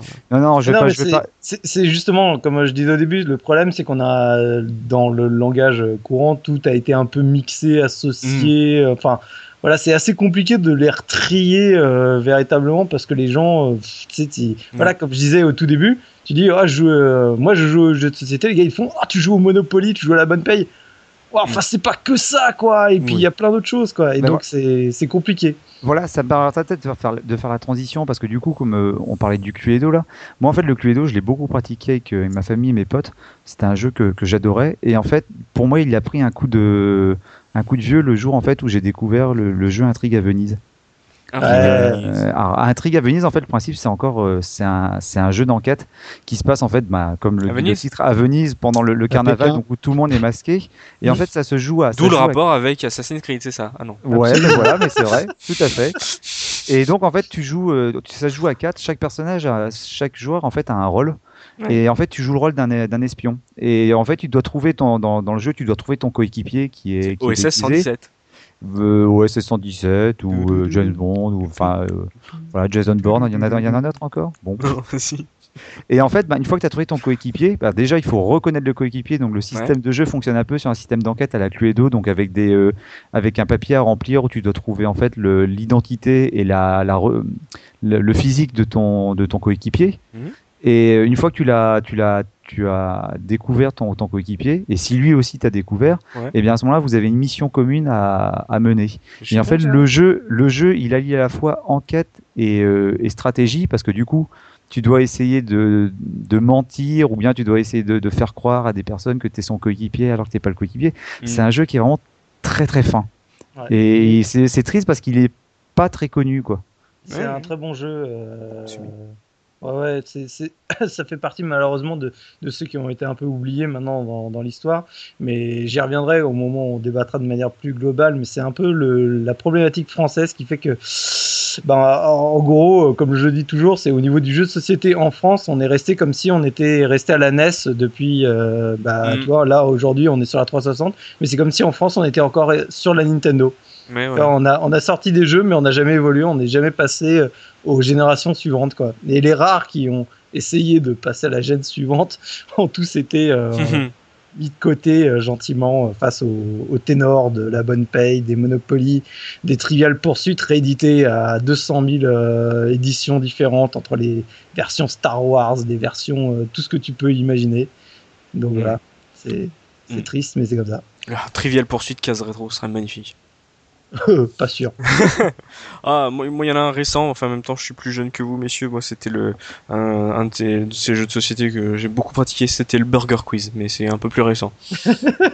Ah, c'est un des meilleurs jeux de l'histoire de l'humanité. C'est une valeur sûre aussi. Puis, euh, puis de ces jeux de, de société, il y avait quand même euh, une, un- une marque qui ressortait à l'époque euh, chez nous. C'était euh, MB. Soubi, toi, tu t'avais t'as pratiqué du, du MB entre guillemets euh, à l'époque? MB présente. Ouais, bah, de toute façon, pour en revenir sur les marques. euh, De toute façon, on avait surtout euh, deux marques absolument connues euh, au niveau du jeu de société en France. C'était MB et Ravensburger Et par cœur. Et Parker, ouais, ce que j'allais Ouais. dire. et Parker. Mais mais au niveau des pubs, c'était surtout les Euh, deux les premiers- MB, les oui, MB. les MB tout le temps. Et du coup, en fait, c'est ce que j'appelle un peu des, des jeux hybrides à la française, comme j'aime le dire. Mhm. C'est qu'en fait, c'est, MB, ils faisaient des jeux qui, qui faut, enfin, je vais, je vais, je vais troller sauvagement, qui pour moi étaient très creux. Parce qu'en fait, euh, il y avait quasiment pas de replay value. En fait, tout était basé sur le packaging. Tu avais toujours des jeux donc euh, avec euh, très en volume, très avec beaucoup de pièces plastiques, euh, même de l'électronique, par exemple. euh, t'avais, euh, moi, je repense même à- en allant encore plus loin à Atmosphere, à des jeux. Atmosphère. Atmosphere, c'était un jeu. cassette vidéo. Voilà, c'était un jeu où tu avais une cassette vidéo, où tu avais un mec euh, avec un, un- une synchronisation labiale au niveau du doublage français que je conseille à regarder euh, à tout le monde, ce qui était extraordinaire. Ouais. Donc tu jouais à un jeu de plateau classique et tu avais une cassette derrière toi, donc avec le maître des clés qui Ah. de temps en temps euh, tu sais, t'arrêtait et disait Stop Toi là, le joueur et, et du coup, si tu veux, c'est des jeux qui sont tous dans le C'est doublé par Soubi, au fait. qui sont tous dans le, tu sais, le, le wow effect. Tu sais, c'est comme Docteur Maboule où Oh. tout de suite, euh, tu vois le, le truc. Donc il faut que tu opères le, le mec. Si tu si tu sors pas bien la, la tu sais, le, le morceau La que tu vas ouais. sortir, ça bip de partout. Ça buzz. euh, Le, je Ça crois buzz. que le buzz de Professeur Oz est tiré de ma boule, un truc comme ça. Ah, c'est vrai? Semble. c'est classe. Professeur donc, ma boule. Et donc tu vois, c'est des jeux qui étaient vachement dans le justement dans le dans le dans le packaging dans, Ouais, dans, la forme plus que dans le fond. Voilà, dans la Mhm. forme. Et ce qui fait que une fois que tu l'avais en général pratiqué une fois, et bah derrière, euh, bah t'avais pas envie d'y rejouer parce qu'il y avait strictement aucun intérêt de refaire une deuxième partie. C'est des jeux comme par exemple Qui est Oh, c'était jeu- cool ça. Oh non, non, non. non, non. Ils avaient, fait une- ils avaient fait un jeu, un jeu télé. Qui est qui? Ta, ta, ta, ta, ta, ta. Pardon, c'était génial. Non mais voilà, tu vois, c'est des jeux où tu faisais une partie, à la fin de la partie, t'avais compris, enfin, compris tous les mécanismes du jeu, ce qui fait que la deuxième n'était plus du tout intéressante. Je Oui, repense oui. à, à des jeux comme euh, t'avais euh, les pics pirates, t'avais les euh, les pics puces, les euh, les C'est quoi Pic Pirate Bus Pardon. pics pirates? Pic Pirate C'est un jeu pour les enfants. C'est pas le mec truc avec le tonneau. Oui, ouais, Ah, je l'ai, celui-là, je l'ai acheté. Ouais. Et j'ai- il est complètement cheaté, ce jeu-là. C'est pas le truc où tu plantes des sabres Si, c'est Si. ça. Même il est, il est complètement cheaté, le jeu, parce qu'il y a, il y a un endroit, mais un seul, où là, où quand tu mets euh, la lame, il, est éjecté automatiquement, Bah oui. le, le pirate. Et euh, bah du coup, c'est cheaté, quoi. Enfin, Oui, euh, tu ce sais que là... Tu joues qu'une fois, c'est- tout mais un tas de tu- jeux où tu y joues qu'une seule partie, le attrape-souris, le. Enfin, je pourrais t'en citer des tonnes. mais Oui, mais, Le ah, seul, à la euh, rigueur, je- que j'aimais bien, c'était l'île infernale. mais le toucher coulé. Ah, l'île infernale. L'île infernale, c'était quoi ça, l'île infernale Ah. Alors, L'île- l'île infernale. Ouais, Vas-y, ose, je te laisse. Ouais, bah, l'île infernale, voilà. Quand, quand- quand, tu disais, Soubi, justement, que les MB, c'était les jeux tape à l'œil, c'est vrai que tout à l'heure, Mikado a dit que, par exemple, il y avait, il y avait Super Défi. Super Défi, tu voyais la pub, t'avais l'impression que ça t'amusait, il y avait plein de trucs à faire, et le jeu était Ah, super cheapos, et tu te faisais, pourri. t'en faisais su- super rapidement le tour. Et en fait, à l'époque, c'était peut-être en Noël 89, sur tous les, à chaque, euh, chaque plage publicitaire, t'avais la pub pour l'île infernale. Alors déjà, l'île infernale, le plateau de jeu, enfin la, la typo du jeu, c'est présenté sous la forme Indiana Jones, une Mhm. sorte Ah, d'idole, oui, une sorte d'idole au milieu d'une d'une île qui crache des boules de feu, donc des explorateurs qui doivent aller récupérer euh, des, un, un talisman. Enfin, déjà, tu vois, t'es dans l'ambiance Indiana Jones, sachant que la dernière croisade était sortie en 89, donc je pense que En MD devait plus ou- l'aventure. Ouais. surfer sur le truc, quoi. voilà, il devait bien surfer sur le truc. Et en fait, le plateau de jeu était, était immense. Ah Et en plus, le jeu, dans la pub, ils disaient le jeu en 3D, parce qu'en fait, le plateau de jeu, il était, il était en relief. Il Ouais. était en relief, quoi. Ouais. Et en fait, bah voilà, le but du jeu, c'était simplement de se déplacer sur l'île pour aller récupérer donc la, euh, le, le talisman qui était près du, près de l'idole, qui était au centre de l'île, en évitant bah, du, soit les coups fourrés des, des autres joueurs, Mhm. soit les boules de feu qui aléatoirement euh, tombaient, tombaient sur, la, sur le plateau de jeu. Mais le jeu, moi, je le trouvais vraiment très sympa. Ouais, il a- il il était vraiment chouette. Mais oui, mais euh, parce que hein. contra- contrairement à ce que disait Soubi, c'était par, par rapport aux autres jeux MB qui étaient très limités, celui-là, il y avait quand même une certaine, euh, il y avait une certaine intelligence derrière. Qu'il y avait quand même, il y avait pas mal de cartes de jeu qui permettaient euh, de, varier un peu. C'était un des rares qui arrivait à, à aller un peu plus loin euh, que le wow effect. Et le wow effect était vachement sympa parce que tu avais la boule que tu balançais qui du coup circulait sur tout le, le plateau et qui percutait les joueurs qui malheureusement étaient sur le chemin. Mais voilà, Mm. ça allait plus loin que ça parce qu'il y avait vraiment à côté de ça, malheureusement, toute une tétrachier de jeux. Moi, je repense même au attrape-souris où tu te fais chier à faire tout un montage d'un Oui. truc pour attraper des souris, mais au final, le montage c'est toujours le même, celui que tu vas faire, etc. Il m'a jamais fait rêver celui-là, c'est dingue. Hein. Mais parce que voilà, c'était des jeux où tu le voyais avant même de commencer que t'allais t'amuser une partie, quoi. Et c'est Ouais. ça qui est vraiment dommage. Euh, je, je- je reconnais que euh, après coup, je te rejoins un petit peu sur euh, le qui est parce que moi, c'est un jeu que j'ai eu et euh, c'est curieusement un des rares jeux dont je me souviens y avoir joué avec euh, ma sœur. Ouais. Et euh, le jeu, en fait, il est, il est assez, euh, il, il est, comme dit Soubi, il est assez creux parce que euh, l'idée est bonne, Mhm. mais euh, très très très vite, tu sais euh, ce que tu dois annoncer, c'est-à-dire homme, femme. Cash, c'est la première question qui tombe parce que pour, pour rappel, qui est en fait, il faut trouver euh, en faisant tomber euh, pas des cartes, mais des euh, des, Des têtes sortes de bonhomme. des têtes de bonhomme. Euh, au final, avec toutes les questions que tu poses, il doit, il doit être resté un seul bonhomme, et c'est évidemment le- la carte de ton adversaire, quoi. Ouais. Et, en- et rapidement, tu t'aperçois que euh, les questions fortes, elles tombent tout de suite, notamment est-ce que c'est un homme? Oui, non. Bah si c'est un, euh, un homme, bah tu fais tomber euh, euh, une carte les femme. cartes femmes. Tu vois, donc direct, t'enlèves la moitié des cartes, pour- Mm. grosso merdo. Et euh, est-ce qu'il a des lunettes, par exemple Tu vois? Oui, non. Et là, il te reste trois cartes et t'as gagné, quoi. Ouais. Donc en fait, euh, avec ma sœur, en fait, on s'était un peu comme pour la bonne paye, on s'était un peu corsé la règle où on s'interdisait certaines questions, notamment les lunettes et le sexe, quoi. Ouais. Ouais, mais bon, euh, voilà, t'es obligé euh, d'aller euh, de toi-même te réinventer des règles pour euh, Ouais. réussir finalement à rentabiliser ton jeu, quoi. Et, et en fait, euh, moi, bah, pareil, je l'ai racheté pour mes mots, mais je me suis un peu intéressé à ce qui se faisait. Et en fait, aujourd'hui, tu as la possibilité de- d'acheter ton jeu Mhm. et de rééditer régulièrement euh, des têtes Ouais. ou des cartes ou euh, qui, qui, qui est sur le site internet, euh, j'imagine de MB ou quelque chose comme ça. Enfin, je- j'en ai aucune idée pour être franc. Mais euh, voilà, t'as besoin, t'as, t'as peu- mais globalement, ça reste quand même, je trouve, limité comme type de, de gameplay. Quoi. Et- tu et vas y tu jouer vois- deux fois pour faire plaisir à tes mots, mais puis basta, quoi. Voilà, et tu vois, comme je disais tout à l'heure, euh, tu prends Atmosphere, qui était un jeu que j'avais adoré quand j'avais fait une Moi, il me première faisait partie. battre, j'y ai jamais joué, mais il me faisait. À, à l'époque, et, euh, c'était génial. Tu te dis, t'as lié à la fois la télé, euh, tu sais, avec Ah quelqu'un ouais. qui te parle. En plus, bon, bah, du coup, comme j'étais petit, forcément, euh, Ouais, ça, euh, là, ça m'a ouais.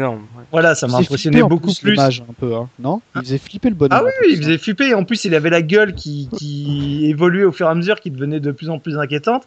Mais tu vois, tu fais la première partie et t'es t'es sur le cul. Tu sais, t'as le mec qui dit euh, Toi là, machin, tu vas faire ça. Toi, tu vas dans les, tu sais, dans les, les géoles, etc. Enfin, tu sais, sur le coup, t'es es vachement dans l'émotion. t'es- Ah ouais, ça, te stresse à mort. Mais après, creux, quand en tu te rends vraiment. compte que quand tu vas faire une deuxième partie, bah, tu rembobines la cassette et le mec te ressort exactement le même discours pendant tout le jeu. Mhm. Bah voilà, Ah, tu te rends compte de la limite de ton truc, quoi. Mais en, en fait, Atmosphère, ouais. atmosphère. Oh non, vous avez pas, t'as pas le droit. Atmosphère.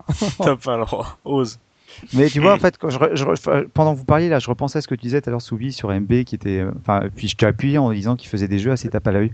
Je pense qu'on est quand même un petit peu sévère parce que j'ai l'impression qu'il y a en fait, je, je suis pas allé regarder l'historique de quand, quand a été créée la société MB, euh, quand est-ce qu'elle elle a arrêté, mais j'ai l'impression quand même qu'à partir de- du début des années 90, ils ont commencé en fait à proposer deux gammes de, de jeux, des jeux qui étaient plutôt orientés vers les, euh, vers les enfants ou les jeunes ados, et d'autres jeux qui étaient déjà un petit peu plus, euh, un peu plus travaillés, un peu plus intéressants à jouer, quoi. Donc par exemple, moi j'aurais j'aurais mis justement le, la limite au moment de l'île infernale. C'est que l'île infernale finalement c'est un jeu qui reste assez simple, mais plutôt plutôt bien fichu pour des euh, pour des jeunes ados. Mais il y a quand même eu des jeux MB qui étaient euh, qui étaient vraiment intéressants à jouer. Moi, j'en voilà, Intrigue à venir justement, on le disait tout à l'heure, c'est un des jeux, c'est de, de, mémoire, il me semble que c'était un jeu MB, c'était un jeu en plus qui avait eu le prix du, du jouet euh, quand, quand il était sorti. Donc c'est un jeu qui était quand même vraiment très intéressant. J'ai un autre exemple toujours chez MB qui me vient et qui est plus très connu, je pense, c'est la course au large. Euh, la course au large aussi, c'est un... là. Ah bah non non mais la course au large c'est un c'est un jeu de plateau mais qui est super intéressant à jouer quoi. Ouais mais c'est ça, c'est simplement c'est une c'est une course c'est une course de bateau où tu dois justement gérer ben le, le vent, les, les, les voiles que tu mets, euh, le déplacement de ton bateau et là également tu as une stratégie qui, rend, qui, rentre en jeu. Enfin c'est un truc un jeu qui est vraiment super intéressant quoi. Mais pour le coup, tu peux pas y jouer avec des enfants parce que c'est trop complexe. Oui, en parlant de bateau là, attendez messieurs, vous me parlez même pas du toucher coulé là? Bah si, j'allais en parler, j'allais. Si, mais on était sur le débat de MB et moi j'en remets une petite pique toujours. Mmh. C'est qu'en fait, tu vois, je, je suis d'accord avec toi, Ose, qui peut-être que sur la fin ils ont essayé d'un peu de changer ça, mais malheureusement ils se sont vraiment trop enfermés euh, là-dedans dès le départ et je pense aussi que rapidement à vouloir vraiment cloisonner le jeu dans ce Wow Effect et surtout Wow Effect pour môme mmh. fait que justement ça a vachement séparé le côté jeu de société où normalement tu joues intergénération, c'est-à-dire c'est les parents qui vont jouer avec les mômes. Et eux, ils ont commencé à produire tout un tas de jeux où finalement c'était vraiment, il y avait que les mômes qui pouvaient s'amuser. Et donc c'est pour ça qu'il y a eu un, désintérêt extrêmement fort des parents parce que bah, tu vas pas jouer à des pics pirates ou, euh, ou euh, même si pic pirate c'était Tommy, mais enfin tu vas pas jouer à ce genre de jeu parce que tu sais très bien que tu n'as aucun plaisir à y jouer. quoi. Et je trouve bah, qu'ils ont, ils ont séparé en deux euh, la famille au lieu de, de la refermer quoi. L'ami cadeau, je pense que tu pourras nous euh, tu pourras nous appuyer. Je pense que l'intérêt quand tu joues justement avec tes gamins, c'est c'est toi déjà que tu t'amuses, que tes gamins s'amusent, et puis qu'il y a une ah, sorte de, qui une sorte de transfert, c'est-à-dire que toi, à la limite, tu expliques les règles aux gamins, quand, que tu vois ton gamin comprendre. Si le jeu est trop simple, toi, en gros, tu vas, tu vas te faire chier. Si le jeu est trop complexe, ben, ton gamin, il va jamais s'y intéresser non plus, quoi. Bah, c'est un peu toute euh, la force, par exemple, du Uno, parce que euh, moi, c'est un jeu que j'aime bien, j'aime bien y jouer, hein, franchement. Hein. Et euh, du coup, euh, il est assez abordable, donc j'y joue vraiment régulièrement avec mes enfants. Mais je rejoins Soubi, parce qu'il y en a euh, une variante de Picpus, ça s'appelle Bouffe tout. en fait, c'est une poubelle et il y a des mouches qui sortent, je sais pas quoi. Enfin, magnifique. C'est absolument C'est de bon goût. C'est euh, à peine s'il faut pas remettre les troncs dans, dans la poubelle. Euh, j'exagère à peine, mais non, mais t'as. tout touriste, vous voulez qu'on en parle tout de suite ou pas Ou je le garde pour la fin euh, Non, mais euh, euh, évidemment qu'il y a des jeux que, que je trouve euh, chiants, je suis désolé, mais bon, les gamins, eux, ils s'amusent et puis euh, ils sont assez, ils sont quand même très jeunes, les miens. Donc, bah, tu vas pas tout de suite dégainer un Seven Wonder ou un truc comme ça avec tes enfants. mais je, suis d'accord, mais tu sais, il y a plein d'autres jeux qui sont orientés, qui sont tout à fait accessibles pour les. Ah bah, dans la mesure du possible, j'essaie d'en trouver qui déjà me plaisent à moi. Hein. et, voilà, c'est. Si c'est en plus pour toi une punition, laisse tomber. Hein. Franchement, c'est pénible. Hein. Mais donc tu voulais parler du toucher coulé. Et là, on touche à alors Voilà, donc, euh, alors là, là, là, pour moi, on touche à un monument euh, du jeu électronique d'époque, le toucher collé électronique. Pourquoi Déjà, tout a commencé dans la pub MB parce que c'était MB présente toucher collé électronique. Et euh, tu vous savez, c'est la pub où c'est des astronautes qui jouent sur la Lune. Bah Et à la fin, t'as le, as le dernier qui pleure, qui fait Il a coulé mon porte-avions Bon là, j'ai fait je le veux. Et euh, à l'époque, euh, j'avais euh, ma mère qui avait un super comité d'entreprise. Oui. Et vous savez, dans, dans, le genre de grandes entreprises, il y, a, souvent le, le, fameux arbre de Noël oui, des enfants. Bien sûr. Hein, ça doit vous parler ça. Et moi, je voulais, je voulais le toucher cool électronique et je l'ai eu. Et, et, là, arrivé chez moi, j'étais assez, j'étais vraiment petit. Euh, drame parce que le jeu euh, c'est exactement un toucher coulé classique mais programmable. Et, euh, et, en plus le jeu parlait donc tu faisais tu faisais tes touches I4 et t'entendais et plouf ou boum quoi. Oui. Et le jeu il était très très très très très bien. Sauf que c'était une une lenteur à programmer, mais ça, ça tuait presque le, le, plaisir de jeu parce que voilà, tu dis tiens, on fait un toucher coulé, tu, tu clipses le, le, cache, tu, mhm. tu mets tes bateaux et tu joues dans les 4 minutes qui viennent, quoi, tu vois. Ouais. Et euh, là, il fallait, je me, enfin, je me souviens plus parce que c'est très très loin tout ça, mais euh, il fallait euh, bien 20, 20, 20 bonnes minutes avant d'attaquer euh, le jeu. Ça, tu Pour- vois, pour entendre le piou. Mais moi, euh, mais je sais pas, ce jeu-là, moi, il me faisait mais triper à l'époque, quoi. Sauf que c'était super long à programmer, quoi. Quand tu Ouais, vois, moi, pas, le, quoi. le, le toucher coulé, j'y jouais avec ma mère et on y jouait avec deux feuilles. Oui, voilà. On se dessinait Bah oui, le voilà. quadrillage Oui. et on disait, bon, bah voilà, on met des bateaux de temps, temps, temps et temps. Et puis voilà, ça nous En, prenait en- en 30 plus, secondes. euh, le gameplay, il est, il est un petit peu plus euh, dur parce que, parce que tu pouvais mettre tes bateaux en, en diagonale euh, sur le- la version papier en quadrillé. Ouais, que là, tu peux pas, vu que c'est des, bou- c'est des bateaux, Nous, c'est on euh, faisait toujours c'est en. X euh, Ouais, arrête d'inventer tes règles, on les diagonale, hein. Moi, je faisais toujours en soit, soit vertical, soit horizontal. J'ai jamais vu en diagonale des bateaux. Hein. Ah ouais, nous, on faisait ça. Enfin, voilà, quoi. Ah, ouais. Euh, c'est un beau jeu euh, d'époque, mais euh, qui était, euh, à mon sens, euh, pas abordable pour, pour euh, les enfants par rapport au jeu proposé. Enfin, je sais C'est un, un- c'est un jeu d'une extrême profondeur. C'est d'ailleurs pour ça qu'en 2012, il y a eu un film adapté de ce jeu. Ah, j'ai pas eu le- avec Rihanna. Avec Rihanna, oui. Oui, oui. Mais par contre, tiens, je, je pense, je Oui, pense oui, à oui. ça parce que c'est toujours. Rihanna, oui, moi aussi, oui. Non, non, Rihanna, je pense pas. Non, non, c'est bon. Ouais.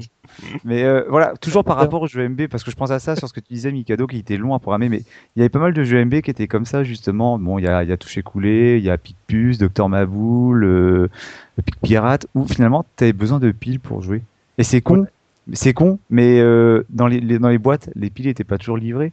Et qui n'a pas eu la déception d'avoir le jeu à Noël ou à son anniversaire et de pas avoir de piles dans la boîte? Tout ça, ces jeux-là, moi, ça m'a jamais beaucoup parlé. Je trouve, enfin, pour moi, un, un bon jeu euh, de plateau ou, enfin, de jeu de société, ça doit pas spécialement être un jeu électronique, parce que si t'as besoin, si, si- à partir du moment où il y a une assistance, euh, euh, il y a plus trop d'intérêt. C'est comme si, euh, je sais pas, le Cluedo, on disait, bah, euh, t'as une voix qui t'appuies sur un bouton qui te dit, bah, rendez-vous euh, dans la bibliothèque pour trouver tel indice, tu vois. Enfin, je trouve ça. euh, Enfin, je trouverais que ça perdrait de, de, de, de la profondeur. C'est la, Ouais. raison pour, c'est la raison pour laquelle moi je comprends pas les adaptations de jeux de, jeux de société ou jeux de plateau en, en jeux vidéo. Ça, on en reviendra plus Ouais, tard, on en parlera plus tard, mais voilà, c'est comme tu dis, Mikado, c'est que à partir du moment où t'es trop pris par la main ou t'es trop assisté, euh, Mm. Tu perds beaucoup de l'intérêt du jeu, quoi. Tu Mm. perds, tu perds euh, complètement en profondeur, hein, vraiment. hein. Mm. Avant de nous. Oui, Soubi, vas-y. Ouais, après, ça dépend des jeux. On y reviendra après, mais je suis pas aussi, euh, aussi dur euh, Mm. de ce point de vue-là. Avant de, de se lancer dans, dans les jeux de plateau, euh, en restant dans, entre guillemets nos jeux de société avec euh, les grands classiques, puis très rapidement les les, euh, les jeux de dames, les échecs, euh, le backgammon, euh, les petits chevaux même. Euh, Les, les, les, les jeux qui, euh, enfin, qui sont tellement vieux que tu sais même pas quand c'est qu'ils ont été inventés. quoi. Exactement, le backgammon. Moi, je, moi, j'ai, j'ai appris à y jouer sur mon téléphone portable, c'est vous dire. Le cochon Euh. qui rit, hein Qui c'est qui se Ah, rappelle le- Moi, j'y rit joue encore avec mes mômes. Hein. Vous, ça, c'est ce genre de, de vieux- entre guillemets de, de très vieux euh, jeux de société. Vous, euh, c'est des trucs euh, immuables pour vous. euh, Ça, il y a toujours moyen de, de se faire une petite partie. Ça vieillit pas, Subi? Moi, perso, je trouve que ça vieillit pas. Il y a, il y a certains jeux, bon, euh, les traditionnels jeux d'affrontement comme les dames, euh, les dames chinoises ou les échecs, tout ça, Mm. ça, ça vieillit pas. C'est c'est toujours des jeux tout, tout aussi intéressants. Après, moi, je garde un, un affect particulier pour deux jeux qui sont les petits chevaux et le nain jaune. Donc, les- les- non, mais je vais, je vais réexpliquer euh, pour le, le nain jaune après. Les, les petits chevaux, c'était le, le truc pareil que j'adorais jouer avec ma mère où t'es là avec, euh, avec tes chevaux. C'est qu'un jeu de dés, tu fais le tour du plateau, tu, tu passes par-dessus les, les autres chevaux et puis après t'arrives, il faut que tu finisses la dernière ligne droite où t'as Mhm. 1, 2, 3, 4, 5, 6 et il faut que tu fasses exactement le chiffre tu de chacune des cases. Donc quand t'es à 1, il faut que tu fasses un 1, puis quand t'es à 2, il faut que tu fasses un 2 pour Mhm. avancer petit Et à quand petit. t'es à et- 3, tu dois faire quoi? Bah, tu fais 3. Merci euh, de ta Merci, remarque. Donc etc. Et donc euh, du coup c'est un- jeu très con, c'est un jeu sans gameplay euh, extraordinaire, mais qui moi m'avait beaucoup marré. Je trouvais ça, je trouvais ça marrant comme jeu de dés pur et dur, quoi, à, à faire avancer tes, tes petits chevaux. Et après donc le nain jaune, alors là c'est c'est un jeu qui est euh, assez peu connu, que j'ai beaucoup beaucoup joué avec mes parents. C'était un jeu de cartes classique, avec le pique, euh, trèfle, cœur et, et carreau. Mhm. Sauf que tu avais un côté, vert. t'avais un côté euh, sous-sous avec, puisqu'en fait, t'avais euh, donc t'as- t'avais de la, chacun avait de l'argent. Celui qui gagnait, c'est celui qui avait récupéré toutes les thunes, en gros. Et donc, tu avais un 5 cartes particulières. où, en fait, euh, t'avais, euh, c'est, je sais pas si vous connaissez l'expression le 7 qui prend. Ou le, la dame qui prend, le. La dame qui prend. La dame qui je- prend, c'est autre chose. T'avais, t'avais, si tu veux, t'avais le valet qui prend, le 10 qui prend, le roi qui prend, la dame qui prend et le 7 qui prend. Moi, je connais pas ton jeu, mais c'est, je crois que c'était les, les cartes de cul chez mon pote. Là. Non, c'est pas ça, non? Donc, en En fait, fait, il le, joue à ça. Il joue le- au monsieur qui prend. le, le- le truc, le, pourquoi c'était rigolo, c'est qu'en fait, tu jouais avec un jeu de cartes normal. Ouais. Chacun on distribuait, et on distribuait des cartes. Et en gros c'était il fallait que tu fasses la plus longue euh, suite possible. C'est en gros par exemple tu avais 1 2 3 enfin as. Ouais. 1 2 3 4 5 6 7 8 euh, 9 10 euh, valet dame roi et donc il fallait que tu te débarrasses de tes cartes en faisant comme ça que des suites. Donc euh, toi tu posais tout ce que tu avais à la suite. Quand il y en avait une qui te manquait tu passais au joueur d'après. Mhm. le joueur continuait à compléter jusqu'à ce qu'il ait un Ah, exact, trou ouais. toi tu continuais à, à la suite. Et quand tu avais une des cinq cartes justement euh, qui prend en fait tu ramassais le magot qui avait au milieu. Le magot était Mmh. différent en fonction des cartes.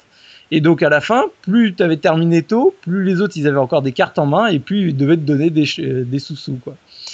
Et donc ça c'est un jeu que j'ai adoré quand j'étais petit que je jouais euh, à la chaîne parce que euh, en gros nous ce qu'on espérait c'était de faire ce qu'on appelait le grand opéra c'est-à-dire bah, réussir à balancer toutes tes cartes en une seule fois. Tu arrives à faire la, la, la chaîne euh, sans que personne puisse poser une seule carte. Quoi.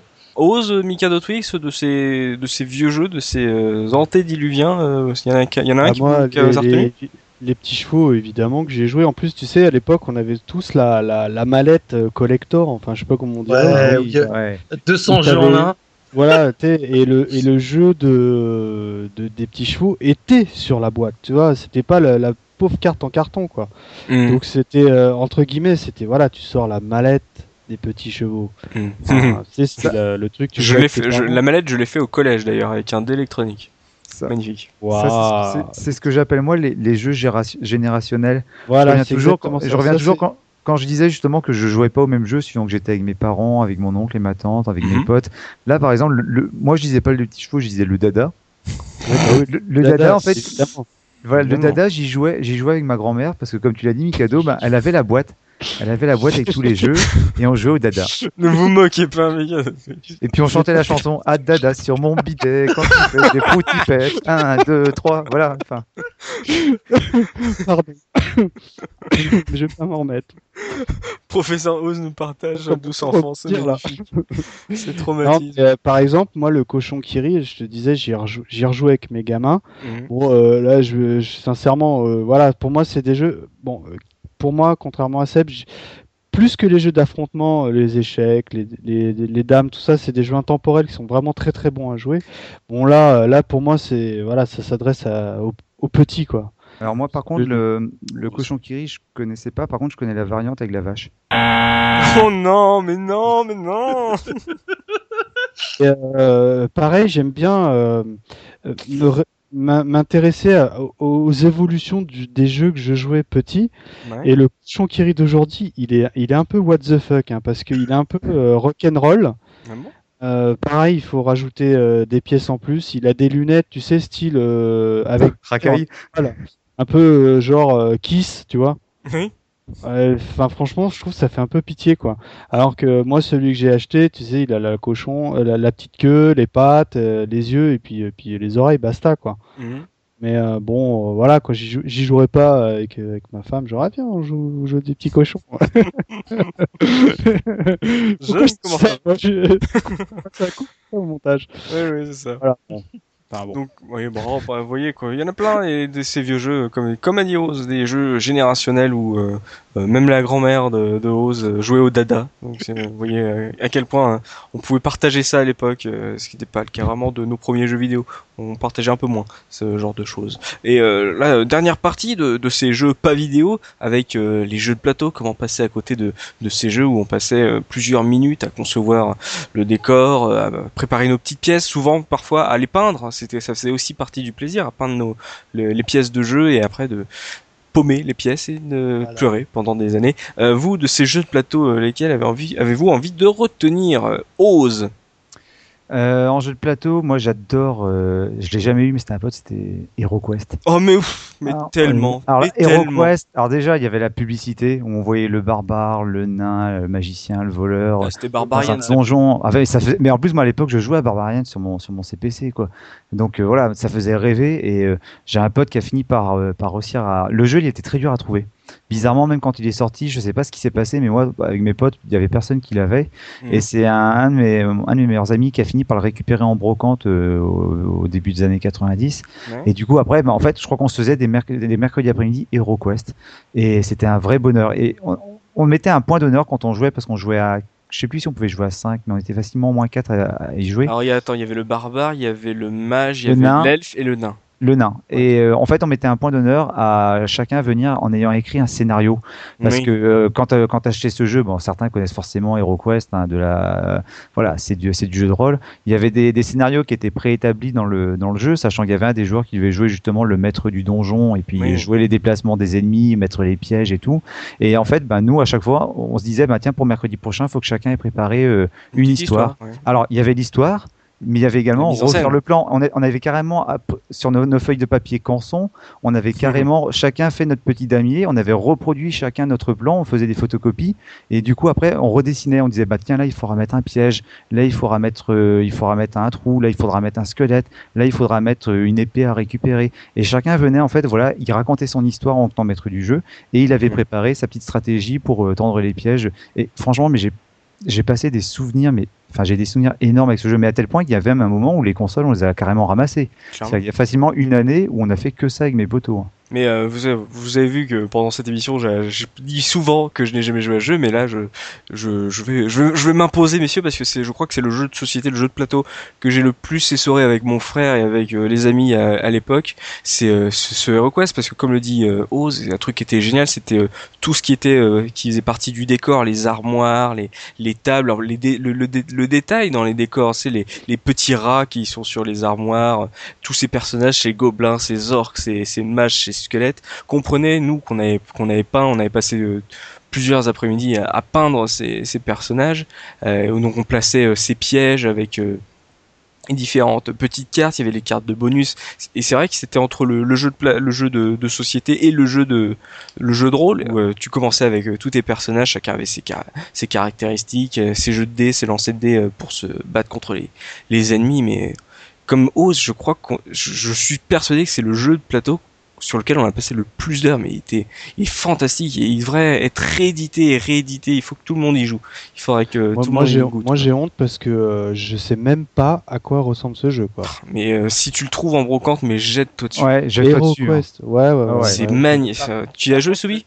Ouais, ouais, j'y ai joué. euh, j'y ai pas joué beaucoup parce Mhm. que je connaissais qu'une seule personne qui l'avait. J'ai dû faire trois parties dans ma jeunesse, Mhm. mais euh, j'en garde un excellent souvenir des, des- du peu de parties que j'en ai fait. Par contre, c'est toujours le genre de truc. Tu dis ouais, voilà, si tu le trouves en brocante, prends-le. C'est Ouais, toujours assez compliqué parce que voilà, c'est et c'est surtout comment tu sais qu'il est complet quand tu Oui, vas voilà. t'amuser à l'ouvrir et à compter chaque pièce une C'est par pas une, à je- prendre la notice. J'ai envie de dire l'avantage Ouais. maintenant avec Internet, c'est que on peut, on peut, même si le, le jeu n'est pas complet, on peut trouver des sites justement où on peut imprimer les cartes. Les... Alors Ouais, le mais plus les- emmerdant, c'est pour trouver les figurines. silhouettes, les figurines, c'est Mais compliqué. qu'il le quoi. réédite, qu'il le réédite. Mais ouais, mais Oh. ça c'est un, c'est un Euh, jeu. souvent, moi j'achète euh, souvent euh, deux, deux fois le même jeu Ouais, et tu pour euh, pour en faire faire un. Quoi. Mm. Enfin, on va en revenir un peu en fin d'émission, mais euh, il y a des trucs à savoir aussi sur les achats euh, comme ça quoi. Bah toi, euh, Mika, euh, de, de ces jeux de plateau, t'en as pas connu toi à l'époque, ça t'a, Bah écoute, pas? euh, je, évidemment, j'ai réfléchi un peu avant l'émission et il y a rien qui me vient comme ça. Je pense que j'ai dû passer complètement à côté quoi. Peut-être Oh. Jeopardy, non Ça compte sur Super Nintendo, version Non. américaine Non, attends, je, attends, attends, je cherche. Euh, Non, non, non, ça, non. Voilà, ça- Non, non, je, euh, je sais pas, je, j'ai dû passer totalement à côté Mais- parce que j'ai rien qui me vient en tête, quoi. C'est ma- c'est marrant parce que moi, je, à l'époque, justement, on jouait énormément à HeroQuest. Il y avait un autre jeu, je crois qu'il est sorti un tout petit peu après, mais qui est toujours justement une. euh, qui est euh, la marque, la marque Spa- Space Workshop, enfin je sais plus, comment il s'appelle le- le- l'éditeur Game de Workshop. rôle? Ouais, Game Workshop. Et en fait c'était Space Crusade. Qui était euh, un peu dans le même principe, sauf que ça se passait voilà, évidemment dans l'espace. Et avec mes potes, je me rappelle quand euh, il y avait un pote qui avait acheté ce jeu-là, on était trop excités à le faire. On se disait putain, énorme quoi, un HeroQuest, mais euh, dans l'espace, dans les vaisseaux.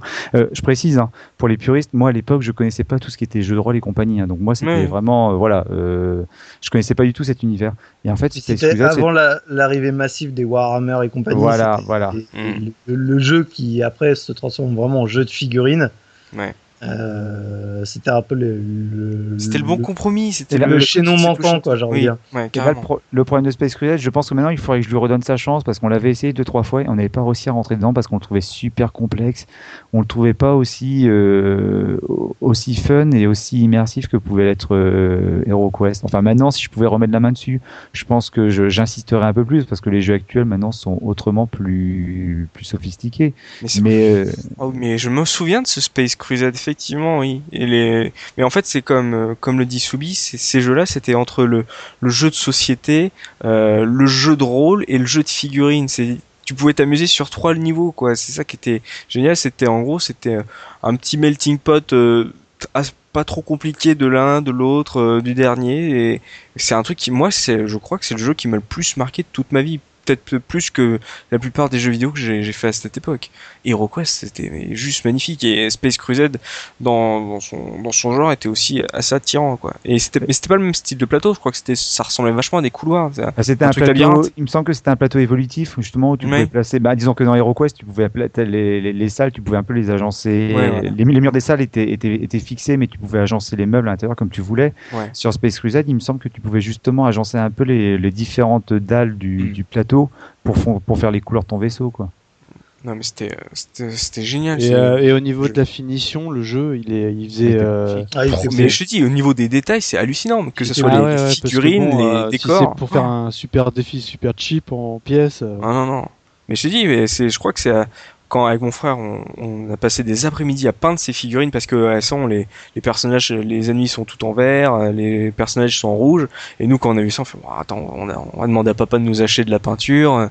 Euh, on passe une après-midi dans la cuisine pendant que il y a la maman qui fait euh, qui fait à manger. On essaie de peindre un peu comme on comme on essaye. C'est à, cette époque t'es bercé par Conan par par plein de, de trucs comme ça et t'as envie de t'as envie de sentir le truc quoi. Et et c'est vrai que c'était des figurines potable, franchement. C'était pas du niveau d'un Game Workshop, mais. Je pense à ça, je pense, je pense à ça, Migado. Tu disais justement qu'il n'y avait pas de, de, jeu justement que tu avais dû tâter à l'époque, qui t'avait marqué. Même pas un jeu comme, euh, comme Risk. Ah, je connais de réputation, bien évidemment. Risk, le jeu de la conquête euh, du monde. Euh, mais non, je, me souviens que j'avais un cousin, moi, qui était fou furieux de ces genres de jeux. Mhm.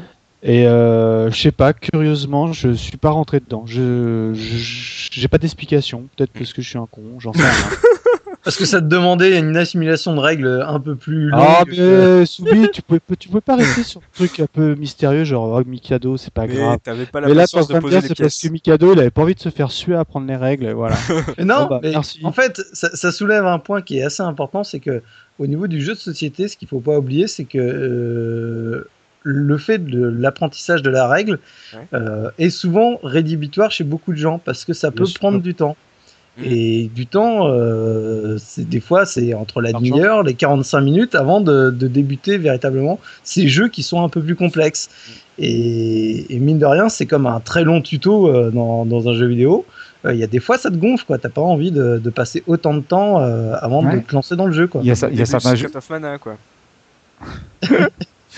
Mais c'est vrai, il y a certains jeux où tu es presque obligé de faire une première partie à blanc oui, oui, carrément. pour, euh, pour bien intégrer pour découvrir. Les différents... Ouais, c'est mmh. ça.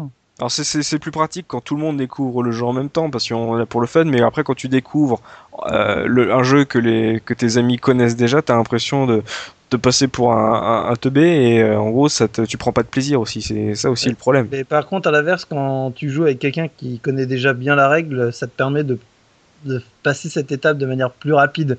Parce que il, enfin plus que lire la règle, la comprendre et faire une première partie à blanc, la mm. personne déjà va t'initier, va t'expliquer, bon bah euh, c'est comme ça que ça se joue, en manière euh, rapide. Et en plus, quand tu joues dans le jeu, il va dire attends, là tu vas faire une bêtise, là tu, euh, Mm. Moi, j'ai un mal à plaisir quand Oh, je découvre un jeu comme ça, c'est en fait à ne pas essayer de, de- de retenir toutes les règles. Je vous l'ai dit, moi, le, le côté mémoire sur les jeux de cartes, je le retrouve un peu sur les jeux de société, même si finalement ça m'intéresse beaucoup plus parce que j'ai envie de rentrer dans l'univers. Mhm. Mais euh, moi, j'adore quand on fait les premières parties. En fait, j'essaie de me pas prendre la tête, j'essaie de jouer un peu vraiment au feeling.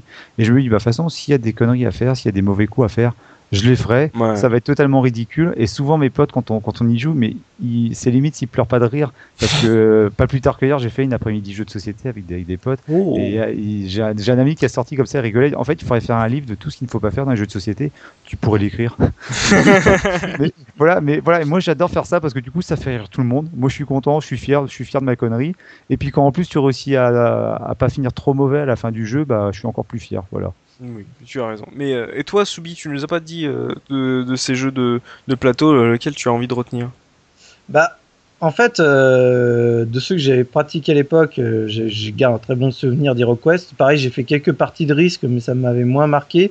Mm. Après, pour être tout à fait honnête, enfin, en jeu de, de plateau comme ça, pur et dur, le problème, c'est que j'en ai découvert beaucoup après, Ouais. et dans le, ce qu'on viendra après, c'est-à-dire tous ceux qui ont été faits après euh, en Allemagne, dans les Pays-Bas, etc., Mhm. que je trouvais beaucoup plus intéressants que ceux qu'on avait. Déjà, nous, on n'en avait pas beaucoup Ouais. dans, dans ce style de gameplay et en plus ils étaient vraiment moins intéressants.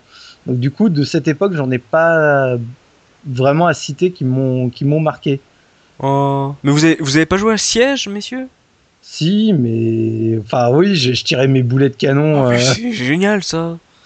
Bah, euh, je me rappelle avec mon frère, on était chacun de enfin pour euh, expliquer Mikado Twix. Donc Siège, c'est un, un jeu où tu as chacun, chaque joueur, à deux joueurs, chacun a son, son petit château fort qui est prédécoupé entre guillemets, pré prédémoli, euh, donc il, il se tient bien et euh, chacun a des petits personnages à placer sur ses tours et chacun a une petite catapulte. Ah, et mais- quand t'es gosse, la petite catapulte avec le projectile à balancer sur le château de ton frangin, c'est des après-midi à se balancer des, des petits cailloux sur la tête. Tu sais quoi, je crois que quand j'avais la, la vingtaine, j'ai dû jouer avec mon, mon petit cousin qui avait dans les, euh, Il a perdu un œil. dans les, les 11-12 ans. Non, non, mais fr- franchement, tu sais, quand, quand j'ai vu le jeu, je dis, oh punaise, ça être un jeu vraiment pour les, pour les mômes, quoi. Enfin, Mhm. et je pense que ouais, j'avais bien, j'avais bien tripé dessus parce que c'était plaisir immédiat, là, pour le coup. Ouais, Ouais. mais carrément. Du, du coup ça m'y fait penser là pour que tu en parles euh, justement de siège. Tu sais c'était euh, euh, ça, ça revient un peu aussi dans, dans les jeux que je disais à la française de MB, c'est qu'il y avait certains jeux où c'était assez intelligent au niveau de, de l'intégration de certains de, de mécanismes Mhm. dans, par exemple, là, comme tu disais, la petite catapulte et tout, où tu te faisais, tu, tu te marrais vraiment à, la- à Mhm. tirer avec, etc. Et je repense à un truc, euh, donc moi qui avait beaucoup marqué à l'époque, qui est inclassable dans tout ce qu'on a mis, c'est les astu-jeux, où en fait, Ah, où en fait c'était une cassette audio. Ouais. Euh, en fait, qui était censé représenter un jeu de société. Donc, tu avais le plateau qui était rangé à l'intérieur, que tu pouvais sortir et qui se dépliait en trois. Ouais. T'avais euh, rangé en haut de la, pareil de, de la- parce que c'était vraiment de la taille d'une d'une cassette, cassette, audio ouais. quasiment. En haut, t'avais Ah, un petit truc que tu C'était ouvrais. le truc de voyage, ça, non? Voilà, c'était, mais ça? C'était un truc qui, était vendu comme ça, comme un jeu de voyage, mais qui était plus astucieux que la version, par exemple, euh, les échecs de voyage où c'était tout en tout petit, euh, les dames de voyage, etc. Là, c'était vraiment, en gros, on intègre tout un jeu, pas de plateau, mais un, un- un jeu quand même qui est relativement euh, sympa, mais sans que tu aies de dés, de, de jetons, etc. Donc, Si, en gros, t'avais- ça, ça dépendait des modèles parce que moi, celui que j'avais, c'était la maison hantée où tu avais le, le plateau de jeu en fait qui était caché dans la cassette et qui se dépliait. Voilà, et, euh, les pions, en fait, c'était-. Les pions, c'est des, des- des- des petits pions aimantés pour pas qu'on les perde en plus. Voilà, donc euh, du coup, c'est ce que, je, Mmh. ce que je voulais dire. En fait, tu avais donc les petits pions qui étaient euh, aimantés, qui étaient rangés dans une petite partie euh, supérieure. Tu avais du coup, comme tu n'avais pas de dés, parce que pareil, les dés, tu les perdais, etc. C'était chiant. Tu avais une molette au milieu que tu, que tu tirais.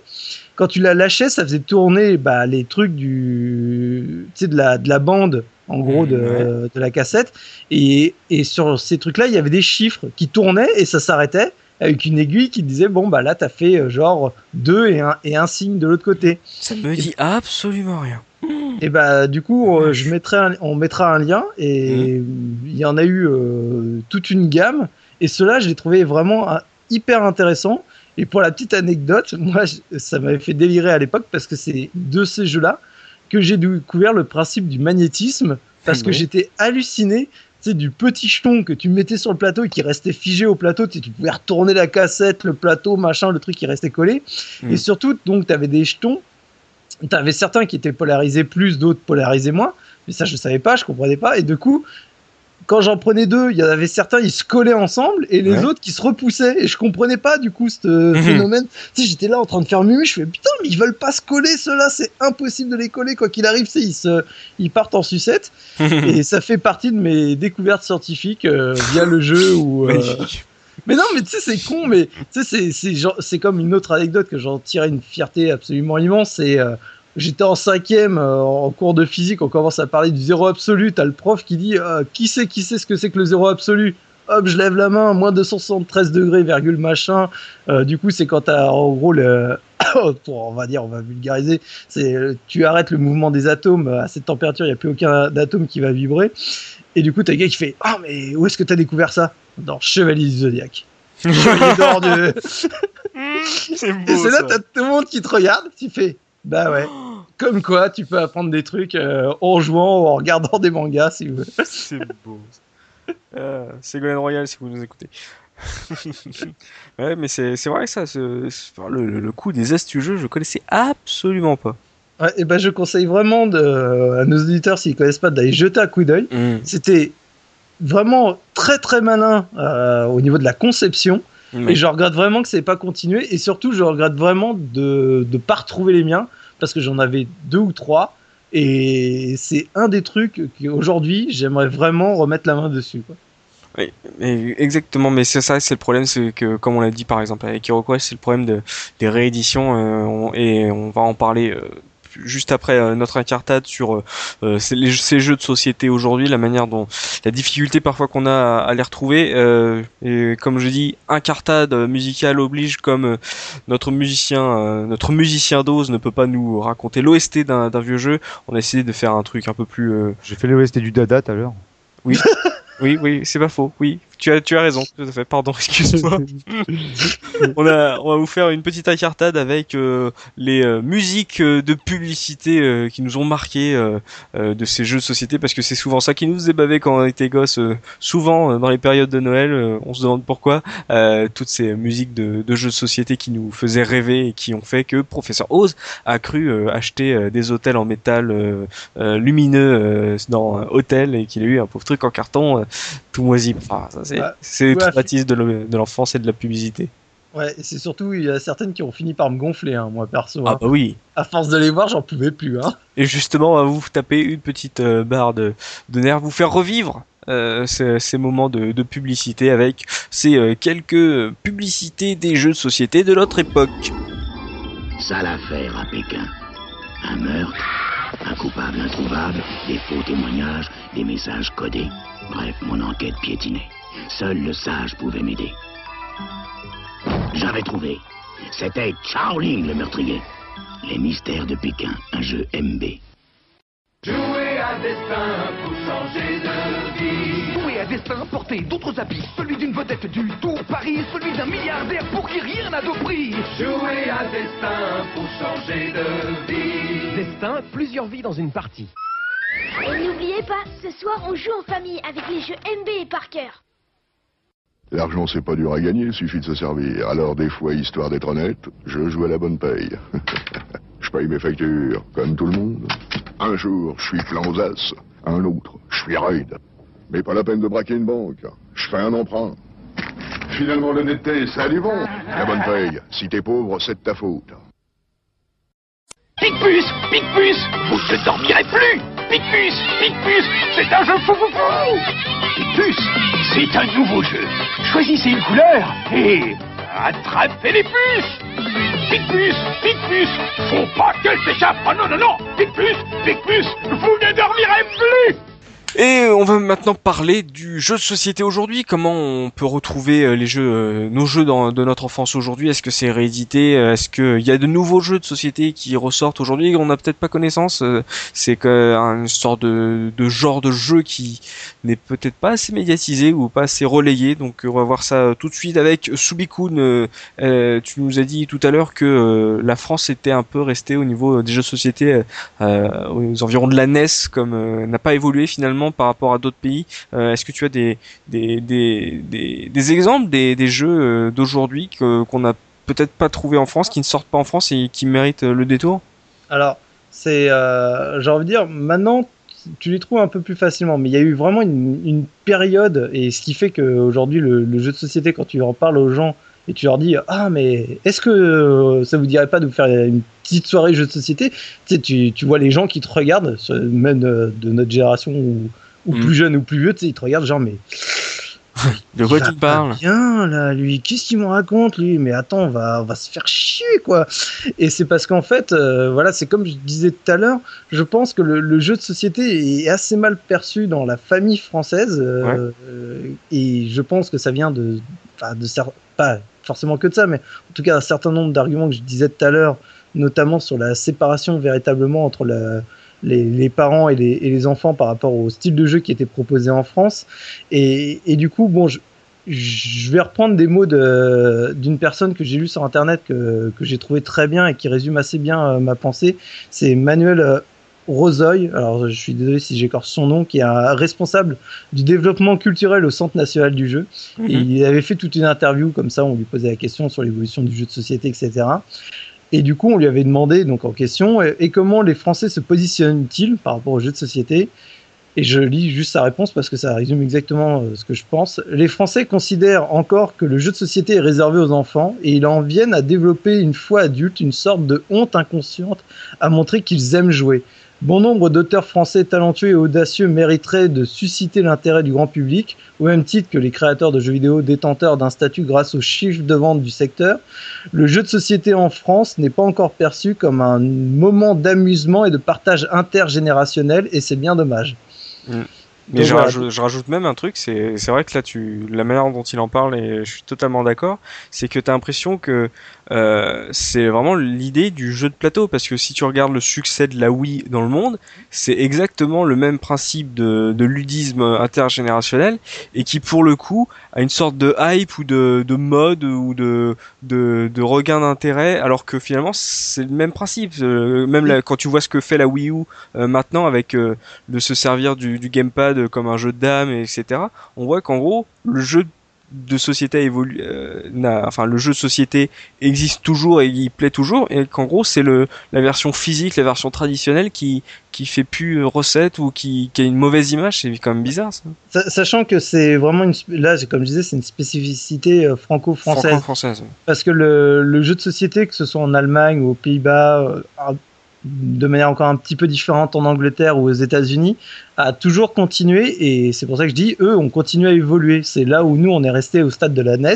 Ouais. Eux, ils ont continué à développer beaucoup de jeux de société qui ont fini maintenant par euh, être reconnus même en France, mais ça a été lutte, la, la croix et la bannière quoi. Moi, comme je disais, j'ai eu une période donc dans mon adolescence où j'ai commencé à découvrir tous ces jeux de société allemands euh, ou des Pays-Bas qui ont continué à, à sortir, qu'on importait donc à cette époque parce que ils sortaient pas du tout en version française. On demandait Ouais. donc à des personnes de traduire les règles. Et du coup, on a découvert comme ça que qu'il y avait beaucoup de jeux vachement intéressants qui sortaient, et les colons de Catane, Carcassonne, etc., qui sont des jeux maintenant qui sont connus chez nous. Ouais. On les a découverts, mais je veux pas dire deux, trois ans avant, mais voire, voire plus, Mm. euh, via ce, ce biais. Et en fait, donc, maintenant, on commence à avoir un, un regain d'intérêt euh, vraiment au niveau du, du jeu de société, mais ça a été très long, très difficile.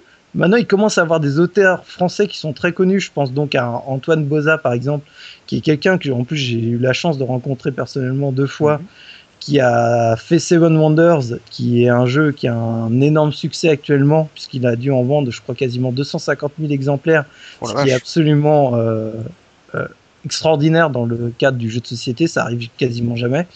Mais voilà, c'est très compliqué et surtout, voilà, les Allemands, les, les Pays-Bas ont pas du tout cette vision du jeu de société comme nous on l'a, et ce qui fait que eux, ils continuent à jouer, à créer mais un nombre incalculable de jeux, alors que nous, on reste à un stade euh, genre, euh, genre, on n'ose pas quoi. Et, Non, et c'est pas du coup, étonnant.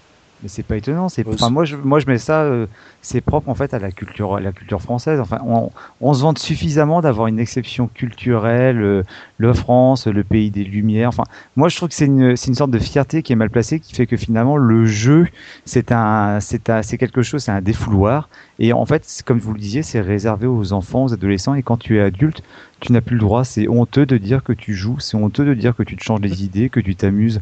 Et voilà, c'est quelque chose finalement qui, qui reste vraiment dans la, dans la culture française. Alors tout le monde le fait finalement. Tout le monde joue, je pense. Enfin, tout le monde, il y a beaucoup de monde qui joue. Mais il y en a encore certains, bah, comme pour le jeu vidéo finalement, qui vont avoir un peu, entre guillemets, honte de dire, bah oui, euh, je joue aux jeux de société, je joue aux jeux vidéo. Pourquoi? Mais parce que simplement, en France, c'est... Euh, tu as des gens qui te regarderont encore de haut quand tu diras que ouais, t'as fait, t'as fait un Cluedo ou bien euh, t'as fait un colon de Catane. Enfin bon. Et Ah, moi, moi, je trouve que c'est moins euh, flagrant par rapport à quand tu dis que tu joues aux jeux vidéo. Parce que, euh, enfin, moi en même temps j'ai des enfants, donc les gens euh, se disent voilà, moi si je, je, bon, je suis pas un grand grand joueur de jeux de société. hein. En fait, je joue que quand je vois Soubi, en fait, pour être tout à fait honnête. Mais euh, il m'a justement initié à Seven Wonders, là que je trouve exceptionnel, très sincèrement. Et euh, bon, si tu dis ouais, euh, bah, je joue aux jeux de vidéo, euh, les gens ils te regardent bizarre. On en a souvent parlé, donc je vais pas revenir dessus. Mais en revanche, quand tu dis que tu joues aux jeux de société, enfin, je trouve hein, dans l'esprit des gens, il y a plus un côté culturel. Oh, Enfin, limite pas, peut-être pas hype, mais plus, euh, ah bah, c'est quelqu'un de qui a de la culture. Il joue aux jeux de société. En plus, il a des enfants, donc il joue avec ses enfants. Enfin, c'est plus Ouais. comme ça que je perçois, parce que moi, une fois, du coup. euh, j'ai dit à, à des collègues de bureau avec qui je m'entends très bien que bah, ça m'arrivait de jouer aux jeux de société. Ils étaient comme des oufs parce que euh, ils sont hyper friands de, de ça. Et bah, ils trouvent évidemment pas grand monde pour jouer. Enfin, et puis ils en parlent pas parce que bah, ils ont un peu l'impression d'être pris pour des gens un peu, un petit peu à part, quoi. Et Ouais, ça un peu mais- euh, hallucinant aussi quand même. Mais tu Alors, vois, justement, ça, ça résume ce que, ce que tu- c'est qu'en fait, tu vois, t'es tombé sur des gens qui, justement, t'es tombé sur un cas de, de personnes qui cherchaient euh, des joueurs qui étaient passionnés de jeux de société. Donc forcément, euh, tu vois, eux, comme tu dis, ils osaient limite pas en parler parce que je pense qu'ils sont comme moi. C'est moi à chaque fois que j'essayais de parler à des gens. Euh, voilà, euh, dire ah ben venez, on va se faire des parties de jeux de société, etc. Vous allez voir, euh, tu sais, c'est les gens déjà ils te regardent donc ils ont le stéréotype du euh, ah ouais, on va faire une partie de Monopoly, on va faire une partie de Trivial Pursuit ou une partie de Scrabble. ouais, bah, Donc moi, ils ont pas envie. dire- Et du coup, toi, tu leur dis, mais non, je vais vous montrer d'autres jeux parce que depuis, il y a eu beaucoup de choses, du jeu collaboratif extrêmement intéressant, des, des jeux de plateau, mais qui sont pas prises de tête, des trucs extrêmement simples, mais avec un, un côté ludique vachement sympa, avec des variations, parce que maintenant, les variations dans la plupart des jeux de société qui existent, Mhm. elles sont prises en compte, c'est-à-dire que tu as le jeu de base, et après, il va te dire, si vous voulez aller plus loin, vous pouvez modifier la règle de cette manière, puis de cette manière, puis essayer de cette façon-là, pour donner euh, de la vie à son jeu. Et, et du coup, voilà, tu as beau aller voir les gens, leur dire, écoutez, je vous jure, c'est sympa et tout, tant que tu les as limite pas traînés chez toi, Hmm. à les mettre devant un jeu et leur dire, maintenant tu joues et tu fais pas chier, bah, ils veulent pas. Et bizarrement, une fois qu'ils ont essayé, je dis pas tous, mais une grande partie, finalement, se rendent compte à quel point c'est vachement sympa, au Bah, point c'est que nous, cas, au bout d'un hein, moment, c'est- toi qui m'a qui m'a complètement euh, initié à ça parce que euh, bon, euh, je sens rentrer dans la caricature, mais j'étais resté euh, à la bonne paye et euh, et au Monopoly quoi. Mais euh, Mm. tu vois, Seven Wonders, euh, j'aurais jamais pris euh, l'initiative d'aller euh, l'acheter, jouer. Enfin, bah, c'est c'est faut dire que que pour le coup, euh, la chance que j'ai, c'est que c'est toi qui m'as initié à ça. Tu vois ce que je veux dire? J'aurais pas été, euh, parce que la, la notice, elle est pas trop compliquée, mais quand t'as pas l'habitude de, de jeux de société, c'est pas un truc où, Ouais, mais- voilà, si c'est pas le, le jeu immédiat, t'as peut-être pas envie d'entrer dedans, quoi. Là, Mais- t'as pris le temps de m'expliquer, tu vois, enfin, plusieurs parties. J'ai envie de dire. Guillaume, enfin Mika, euh, c'est comme tout, c'est- c'est-à-dire c'est c'est le même principe que dans le jeu vidéo. Dans le jeu vidéo, tu vas jamais dire à quelqu'un, écoute, euh, t'as jamais joué au jeu vidéo, viens, je vais te montrer, c'est vachement sympa, je te mets devant euh, World of Warcraft. Ouah C'est le, le gars, il vomit tout de suite. C'est le Euh, jeu de société, c'est pareil. T'as t'as des faire. mécanismes à apprendre. T'as- Au bout d'un moment, le jeu de société, c'est comme le jeu vidéo. Tu, tu prends du skill, t'a- t'apprends à maîtriser ta manette. Bah là, t'apprends à maîtriser les règles. Mm. Tu te rends compte que les jeux, il y a des mécanismes de jeu qui sont souvent un peu les mêmes, qui reviennent. Donc les règles, tu les assimiles de plus en plus vite. Moi, maintenant, quand je joue avec des potes, le gars, il peut me lire la, la règle euh, limite en, en, tra- en diagonale. Je, je la comprendrai quasiment dans sa globalité parce que c'est toujours un peu Ouais, la même ouais. chose qui ressort. Mais je suis il faut, il faut commencer ça. à bas niveau. Il faut commencer sur des jeux où le gameplay est très simple, Ouais. où t'as pas besoin de passer euh, 45 minutes à expliquer la règle Mhm. pour que la personne rentre dans le moule, dise ah ouais ok c'est sympa. Bon maintenant on va aller un peu plus loin, on va te sortir un jeu un tout petit peu plus complexe. Mais c'est pareil, toute l'initiation c'est comme si tu veux initier quelqu'un au jeu vidéo. Tu le mets pas direct sur un jeu euh, où tu sais qu'il va avoir tous les boutons à gérer et du coup, il va juste envie de jeter la manette parce qu'il va dire non, mais je j'y arrive pas, ça me ça me gonfle quoi. Ouais, non, mais c'est vrai qu'on a, c'est- on a l'impression qu'en France, on a perdu cette culture du, du jeu et de se réunir autour du, d'une règle. euh, Enfin, c'est, vraiment c'est curieux ça. surtout C'est surtout qu'on l'a jamais eu cette culture, je pense. Oh, Parce si. que quand tu regardes les, les, enfin, je vais sûrement dire une bêtise, mais les, les, les pays scandinaves ou euh, germaniques, euh, c'est une religion, hein, les jeux de société là-bas, quoi. C'est une culture, c'est une culture, j'allais dire, familiale. C'est-à-dire que moi, je me rappelle que les jeux de société, on y jouait, mais voilà, à la fin du repas de famille, euh, une fois qu'on avait pris le café, on sortait un jeu de société, puis, puis voilà. Mais Mm. là, quand on parle de soirée entre amis, j'ai l'impression que des fois, quand tu vas proposer à la- après le café, à la fin du repas, quand tu vas proposer un jeu de société, ça serait aussi honteux que si tu, si tu proposais une partie fine, quoi. Et si on se- Mais justement, là, tu parles. Vous avez euh, le choix, partouze ou jeu de société. Euh, oh, on est en France, excuse-nous. Hein. on peut, on peut pas jouer un petit peu avant Mais euh, tu parlais ouais, de pays scandinaves, d'Allemagne. Soubi, euh, toi qui es assez euh, expert en, la matière, euh, tu aurais des, des jeux de ces, de ces pays-là qui sont intéressants et qu'on que tu conseillerais à nos auditeurs, par exemple? Dans des jeux. euh, Il y en avait ouais, pas il y a qu'un. du- S'il en faut, s'il en fallait qu'un. Pff, impossible à, Moi, impossible à Moi j'en ai un, mais euh, je suis pas sûr qu'ils viennent de ces pays-là. Ça sent le jeu franco-français. C'est euh, c'est Soubi qui me l'a bah, qui me l'a euh, fait connaître il y a moins d'un an. Ça s'appelle tout simplement Pix. Ouais. Et euh, je sais pas s'il est scandinave, euh, Non, Soubi. je crois que c'est français. Ouais, c'est- marrant, ça m'étonne pas. En fait, grosso modo, c'est un Pictionary, mais euh, avec des pixels, tout simplement. Donc c'est vraiment, euh, c'est dans nos, le, dans, dans notre profession entre guillemets, c'est vraiment un- c'est du rétro gaming de jeux de société. Enfin, je sais pas comment C'est dire. classe, quoi, mais, euh, il est hyper classe quoi. C'est-à-dire euh, c'est extrêmement bien pensé parce que tu as une grille et euh, bon je la joue simple hein, mais euh, tu dois faire deviner un, un mot ou un- une action je crois je sais plus Mhm. et, euh, un et moins tu mets de pièces enfin de, de pixels et plus de bah tu risques de prendre des points et ce qui est bien foutu c'est que tu as une, une pièce en Rouge. plus qui est euh, rouge qui est en, en fait un arc de cercle entre guillemets et euh, ça peut être intéressant parce que si tu veux faire un bonhomme, bah, tu sais, juste cette pièce, ça, ça matérialise la tête ou la main ou un élément important que tu veux montrer. Enfin, il est exceptionnel. Vraiment, c'est Yeah. mon, c'est mon gros gros gros coup de cœur euh, de, de, de jeu de société, quoi. En fait, je- pour revenir sur la, la question d'Enfa, c'est pareil. En fait, euh, du coup, il y a une spécificité française qui fait que il y a des jeux qui commencent là à réémerger et à faire que les gens euh, de notre génération s'y remettent. C'est ce qu'on appelle les, souvent un peu les, les jeux d'assemblée.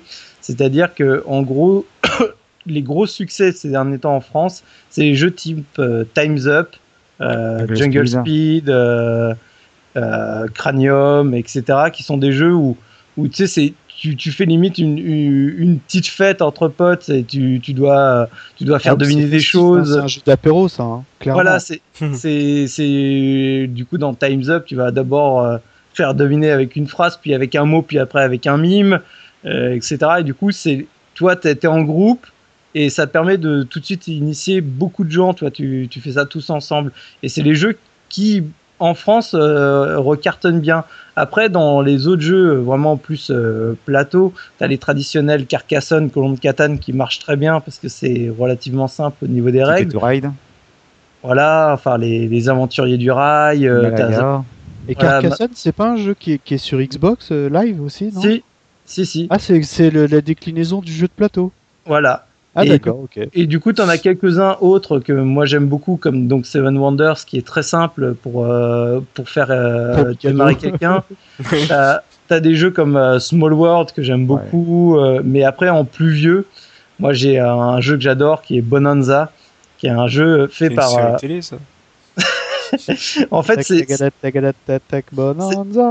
C'est c'est un jeu qui, est, qui, est- qui a été fait par. euh, donc, euh, je, je sais plus s'il est allemand ou s'il est, euh, s'il est des Pays-Bas, mais c'est euh, Monsieur Rosenberg qui est un peu euh, le. Je dirais pas le Kojima ou le Miyamoto, mais un, un nom euh, très connu dans le jeu de société parce qu'il en a fait beaucoup qui fonctionnent en plus, qui sont tous très bons. Mhm. Et, et voilà, c'est si tu veux, chez moi, en gros, j'ai peut-être 4-5 jeux de ce gars-là, quoi. C'est, je sais pas, il a, il a quelque chose qui me plaît beaucoup euh, dans sa manière de créer des jeux. Il peut faire des jeux qui sont extrêmement complexes quand tu veux vraiment aller dans des parties, euh, euh, où tu t'investis dedans, comme Ouais. des trucs qui sont extrêmement rapides où en 20 minutes c'est plié la partie, quoi. Mm.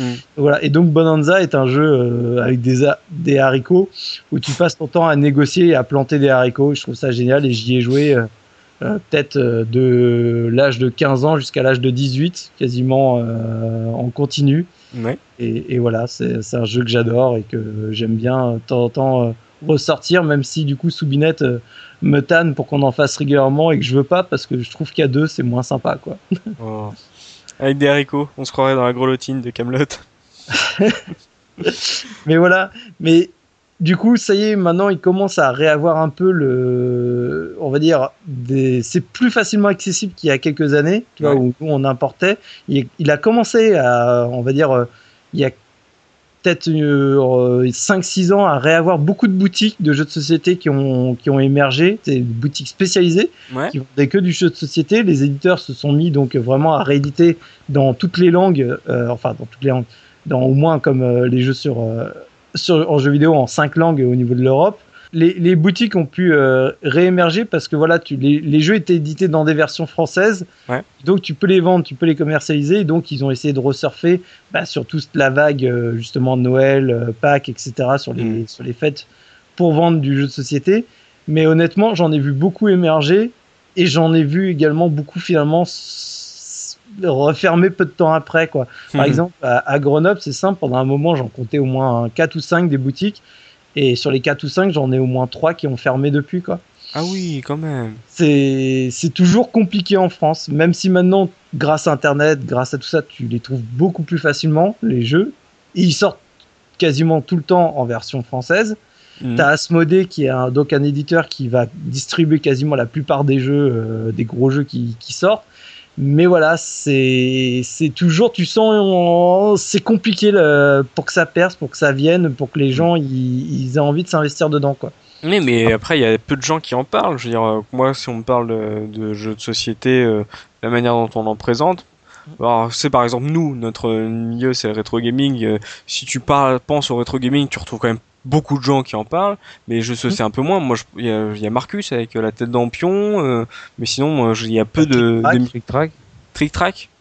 Ouais, euh, TrickTrack.net qui est le un des gros sites de référence, enfin en tout cas au niveau français. Ouais. Euh, Philibert voilà. aussi. Hmm? Philibert aussi. Oui, mais enfin Trick Ah, Monsieur vraiment je pense, Fall, il, est- il est extraordinaire. hein. Bonjour Erwan. Ah oui, effectivement. En silence on joue. Donc voilà, mais, euh, mais ça reste. euh, tu, tu sens que le. Et des fois, c'est peut-être pas plus un mal, mais tu sens que le jeu de société est resté dans un, dans un secteur de niche où c'est. De nouveau, bah, ça va être les geeks du jeu de société Ouais. qui, qui vont jouer tous ensemble, qui créent des associations euh, pour lesquelles tu, tu vas pouvoir jouer. Mais voilà, faut, c'est une communauté qui joue entre eux. Même, même moi qui en connais pas mal, euh, j'ai pratiqué des assos. T'arrives, tu connais encore personne. Les gens ils jouent à leur jeu fétiche et t'arrives, tu te fais. euh, ah, T'es un noob quoi. Tu te, Ouais. fais, et tu te fais violer sauvagement. euh, Ah, ça, par ça des- te experts du jeu. hein.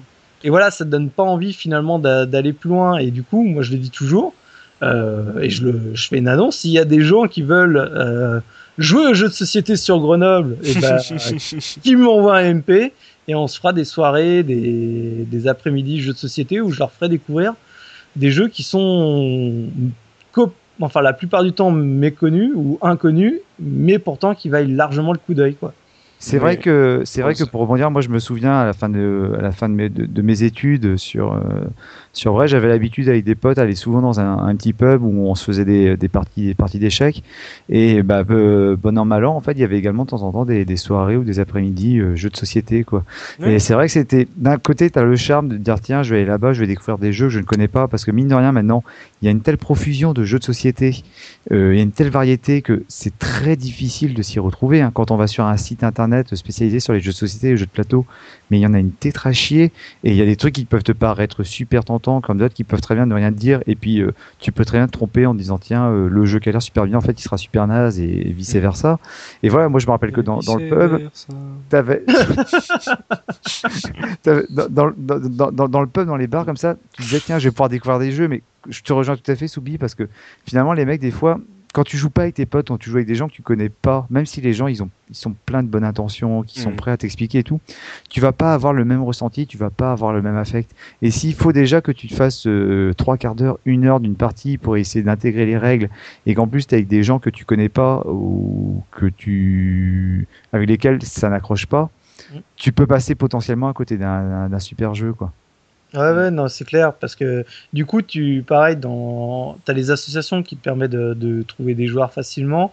Tu as certaines boutiques, euh, donc dans les rares survivants euh, vraiment spécialisés, ils font, ils organisent justement des soirées, etc., pour faire découvrir leur jeu, ce qui leur permet de, oui. d'avoir plus de clientèle et du coup de bah, directement les vendre. Bah, vous, ce jeu vous a plu, hop, comme ça tu, tu peux l'acheter. Ouais. Et maintenant, il y a eu aussi, depuis quelques années, euh, dans certaines villes, un essor au niveau de ce qu'on appelle les cafés-jeux où en gros tu viens, tu, tu, peux manger, mais en même temps tu peux faire, euh, voilà, tu peux faire une partie euh, en, en, seconde partie de, de, soirée où le gars qui gère le café va t'expliquer les règles. Euh, parce que pareil, ça te permet d'aller beaucoup plus vite. Tu sais, tu tu t'imagines pas aller à un café jeu, te dire bon bah là on a on a mangé. Bon bah je vais essayer ce jeu là bon on en a déjà pour tu es avec ouais. des potes. T'en as pour euh, 30 à 45 minutes à découvrir les règles. Tu fais une première partie mais la première partie comme on dit euh, voilà tu es toujours en gros dans le tuto.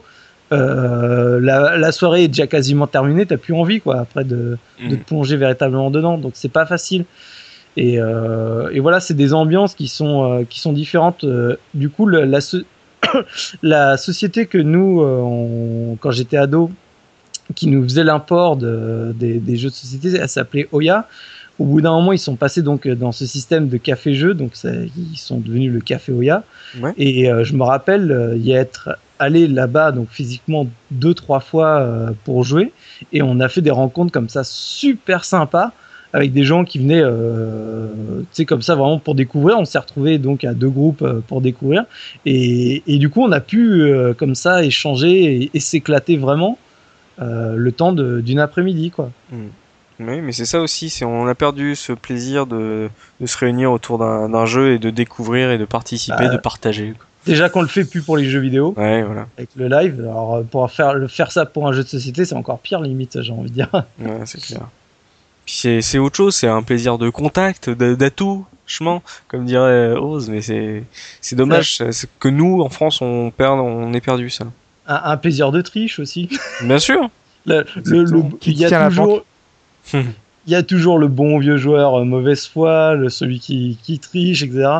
Et tu arrives dans des jeux où c'est même rigolo parce que par exemple dans le Munchkin, c'est écrit dans les règles. Euh, des fois, euh, en gros, si tu triches, c'est pas grave. De toute façon, t'assumes. Euh, c'est aux autres de, de le signaler si, si t'as triché, quoi. Mais c'est écrit dans les règles. Si vous voulez tricher, allez-y, quoi, sans, sans scrupule, quoi. Et euh, comme on l'a dit aujourd'hui, euh, c'est euh, quand, on veut retrouver des jeux de notre époque, c'est assez compliqué parce que souvent ils sont pas réédités et que euh, trouver un jeu complet, des fois, bah, c'est la croix à la bannière, c'est difficile. Mika, toi, notre papy brocante, est-ce que tu, est-ce que le marché du jeu de société en brocante est un marché compliqué, un marché dangereux? Comment ça se passe? Eh ben en fait, euh, aujourd'hui, à, enfin, à la date d'aujourd'hui, c'est euh, relativement très simple de trouver des, des, vieux jeux de société. Ouais. Je, je pense que comme le rétro, euh, ça va prendre une certaine valeur euh, nostalgique. Et je suis persuadé que dans 5-6 ans, les, jeux, les vieux jeux de société qu'on achète aujourd'hui Ouais. euh, auront pris de la valeur. Mais par exemple, parce que, comme j'expliquais tout à l'heure, moi, ma Madeleine de Proust, c'est- la, la bonne paye. Mm. Et euh, je voulais absolument euh, le jeu que j'avais, parce que voilà, euh, l'affinité, euh, la finition que j'aimais bien et tout. Et aujourd'hui, euh, les jeux de société, c'est des, des jeux qui traînent depuis X années dans, dans, dans les greniers. Parce que les gens ils jouaient euh, avec leurs mômes quand ils étaient petits, mais les mômes ils sont, ils ont, ils sont évidemment plus à la maison depuis longtemps. Ouais. Donc euh, bah, au bout, au bout d'un moment ils les foutent en l'air entre guillemets. Les gamins Et, euh, Et en fait, les, les, les jeux, tu peux les trouver entre euh, 50 centimes et euh, allez, euh, 3 euros grand max quoi. Ouais, ouais, faut se jeter dessus donc. Ouais, ah ouais, ouais, moi je conseille vivement de. Moi je, fais, je me refais euh, des stocks, je m'achète même des trucs en double, absolument pas pour les revendre. Hein. C'est euh, c'est ce- pour bah, déjà qu'on fait, au moins en faire un complet, et puis faire des pièces de rechange, etc. Ouais. Parce que je suis persuadé que dans, allez, euh, entre 3, dans 3 à 5 ans maximum, ces mêmes jeux en brocante, euh, bon, ce ce sera pas non plus des, des prix euh, de folie, mais on sera plus proche des 10 euros, quoi. Tu vois? Ouais. Aujourd'hui, les gens s'en séparent, s'en débarrassent, et, euh, et euh, vraiment, il y en a quantité, et c'est pas recherché sur les, brocantes. Donc, moi, j'en ai acheté plein, plein, plein comme ça. hein. Et notamment, là où j'étais en transe, c'est que j'ai retrouvé un, bah, le toucher coulé électronique de mon enfance en neuf. Ouais. Euh, je pense qu'il a jamais été utilisé. Je l'ai payé 2 euros le truc. J'étais comme un ouf, hein, parce qu'il est nickel. Il y a le polystyrène, il y a tout. Je l'ai pas encore testé, très sincèrement, parce que c'est ballot s'il marche plus. Mais euh, je, tu vois, je sais que c'est des jeux que, que bah, au-delà de la fibre nostalgique, c'est des jeux que j'aimerais transmettre à, à mes gamins, quoi. Tu vois, on Ouais, a déjà refait le, le, le, le cochon qui rit, la, la bonne paille pas encore, mais euh, ça va pas tarder. Euh, j'ai rejoué avec eux bah, au, au Kies, le, le Ouais. vintage que j'avais d'époque, avec les Herman euh, avec la boule à zéro, tu vois. Enfin, enfin, moi, je, je conseille vraiment, si vous aimez bien, si vous avez un petit peu la fibre, de, de- vraiment d'aller les acheter en broc, parce qu'il y a du stock entre guillemets aujourd'hui. Euh, dans quelques années, je, je sais pas. Je, je mets une réserve. Moi, perso, je suis, je suis pas sûr, hein, parce que, enfin, si, si tu veux, il y a, il y a des jeux à part, vraiment, donc, à mon avis, quelques cas exceptionnels, comme on parlait tout à l'heure de Hero Quest, Oui. Ou éventuellement l'île infernale ou autre, qui sont des jeux, finalement, un peu plus difficiles à trouver. Euh, je pense que la très grande majorité des, des jeux de société n'auront pas une cote euh, extraordinaire. Déjà, un, parce que la France, c'est pareil, c'est comme ça. Ça fait depuis des années qu'on réédite toujours que les mêmes jeux. Ouais, Ouais. c'est Au bout d'un vrai. moment, au moment, c'est au bout d'un moment, c'est ceux-là que tu retrouves en brocante. C'est toujours exactement les mêmes. Tu vas dans un rayon de supermarché à Noël. C'est. J'ai l'impression que si j'y étais allé il y a 20 ans ou j'y vais maintenant, c'est exactement la même chose qu'il y a dans le rayon presque. Et, et du coup, euh, je pense que justement, euh, en France, on a très peu d'attachement à ces jeux de société. Bah. Et donc, le fait qu'il y ait peu d'attachement fait que je pense qu'il n'y aura jamais une cote euh, vraiment énorme, quoi. Ouais, mais, mais tu disais que c'était dans les rayons, c'était les mêmes jeux. Je suis pas tout à fait d'accord parce que euh, il y a les- des enseignes style la Grande Récré ou le concurrent là dont j'ai oublié le nom là, qui, euh, qui qui ont vraiment maintenant des, des rayons jeux de société. Mhm. Et euh, moi j'avais été voir bah, justement là euh, quand tu m'avais fait découvrir Seven Wonders, j'avais vraiment adoré. J'avais été le voir et le mec il m'a dit euh, je suis désolé, je suis en rupture. euh, il part comme des petits pains dès que je le reçois quoi. Après, Donc, ça, c'est l'exception, quoi. Oui, mais Les ventes Euh, de Seven Wonders, c'est un truc exceptionnel par rapport à- au, au marché Ouais, du jeu de société d'aujourd'hui. ouais, voilà. Euh, euh, tu parles de quoi? De ce, de ce jeu par Ouais, rapport ouais. à- Oui, oui. à- Peut- Peut-être alors, mais en tout cas, les rayons jeux de société euh, entre guillemets euh, exotiques Mm. euh, étaient bien fournis. Enfin, je trouvais qu'il y avait quand même du contenu, quoi. Puisque personne ne les achetait. Ah, genre que la bouteille ou Oui. euh, ouais, faut, je sais pas. Ouais, Moi, j'ai- Moi, j'ai pas ce ressenti-là, perso. Bon, en même temps, tu vas à Carrefour, c'est sûr que euh, il y a les jeux, euh, le- voilà, euh, grand grand public. Mais euh, dans et puis comme tu disais, il y a des boutiques qui s'ouvrent de plus en plus. Moi sur Lyon, je j'ai plus le nom en tête, mais il y en a une qui est très très jolie, qui fait un peu déco à la, à la- un peu à la Bioshock là, euh, genre Jules Verne un peu. Et, Steampunk. euh, ouais, steampunk plutôt, ouais. Et, euh, et euh, franchement, bah, c'est des belles boutiques, quoi. Puis les mecs qui bossent là-dedans, ils sont passionnés, quoi. Heureusement d'ailleurs, j'ai envie de te dire. Mais tu vois, moi, de ce que j'en vois, c'est surtout des boutiques du coup qui ont dû euh, également en parallèle, surtout, c'est euh, souvent se spécialiser dans tout ce qui est euh, euh, les Magic, les Warhammer, etc. Qui sont un truc où justement tu as une clientèle de niche, mais qui est extrêmement fidèle. Mm. Et c'est justement cette clientèle qui finalement euh, s'agrandit, s'élargit à d'autres types de jeux de société parce qu'ils les voient dans cette boutique et ça les intéresse. Et au final, je pense vraiment aux nouveaux clients purs et durs, euh, lambda qui rentrent dans ce genre de boutique, j'en ai vu assez rarement. Quoi. Ouais. À Euh, part- bonjour, euh, vous, vous avez le Monopoly édition euh, Street Fighter? Non, mais- euh, Attends, mais tu, rigoles, mais il y a, il y a de plus en plus de. Je pense par exemple à un éditeur qui, qui s'appelle Edge, qui s'est amusé donc à, à faire euh, le, le passage inverse, c'est-à-dire du jeu de jeux vidéo en jeu de société. Et tu as des jeux de plateau comme ça qui sont assez intéressants, comme ce Tetris. plateau. t'as Gears of War, t'as Civilization, t'as euh, Starcraft, Warcraft, euh, t'as Mhm. un Doom, je crois. J'ai jamais essayé, c'est mais ça la question, ou c'est des jeux à licence? Bah, c'est des jeux à licence. Il y en a certains qui sont bons, d'autres T'as les moins. T'as les deux parce que par exemple t'as des jeux comme Risk qui ont eu des licences euh, Star Wars ou euh, et t'as des jeux originaux justement qui sont Pas un jeu Metal adaptés. Gear, un jeu, un jeu- un jeu de Ça doit exister. aussi Ah franchement je mettrais C'est la une boîte de carton, il y, a que- existait. il y a que la boîte de carton. euh.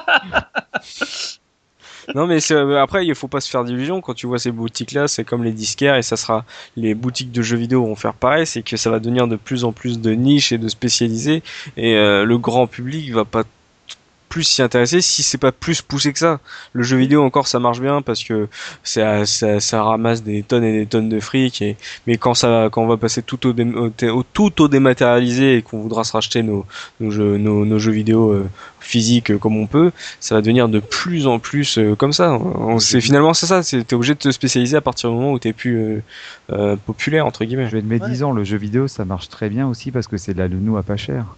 Eh oui, bien Pour sûr. des parents, tu mets le, le gamin devant la console et c'est bon quoi. Bien sûr. sociétés, il faut jouer. Il faut être là, merde. Ouais. Ah, c'est dommage. Il faut, être- faut participer, quoi. C'est ce que je disais en début d'émission, c'est que moi, le jeu vidéo, c'était mon palliatif, euh, Mhm. justement parce que ma mère, elle avait pas envie de jouer tout le temps euh, Mhm. aux jeux de société. Ça l'a- au bout d'un moment, ça la fatiguait. Elle avait, elle en- elle Mhm. avait ras-le-bol, quoi. Et donc, euh, voilà, pour moi, le jeu vidéo, c'était la, la manière de, de continuer euh, cette expérience, euh, mais, mais tout seul, sans forcément avoir des, euh, du monde. Mais après, c'est pareil, c'est quand tu vois comment tu as le phénomène un peu de rematérialisation, comme on disait avec les Skylanders. Ouais.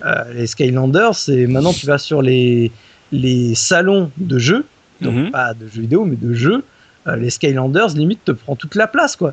C'est parce que c'est voilà, c'est un hybride qui finalement va va continuer à macrophager euh, les rares survivants euh, et enfin je dis rares survivants maintenant tu as des très beaux éditeurs de, de jeux de société. Je pense à, à Philosophia à Istari à Repos Production etc il y a, il y a des beaux éditeurs qui sont sortis ces dernières années qui sortent de très très beaux produits mais ça reste vraiment un marché de niche euh, et j'ai envie de dire un marché de geeks Ouais, mais comme, comme, comme je l'ai laissé entendre, euh, par exemple, ce que fait euh, en majorité Nintendo aujourd'hui sur le grand public, c'est du jeu de société vidéo. Euh, là, c'est de la manière dont ils le vendent, donc euh, c'est aussi c'est aussi ce qui fait que ça, que le jeu société euh, matérialisé, c'est exactement le même dilemme qu'avec le jeu vidéo en général, c'est que ça va devenir de, ça va devenir un marché de niche et d'ultra spécialisé, de passionnés pour des passionnés. Et c'est aussi pour ça que nous, on est là à la case rétro à parler de nos vieux jeux à des passionnés qui sont autant, au- qui sont qui le sont tout autant quoi.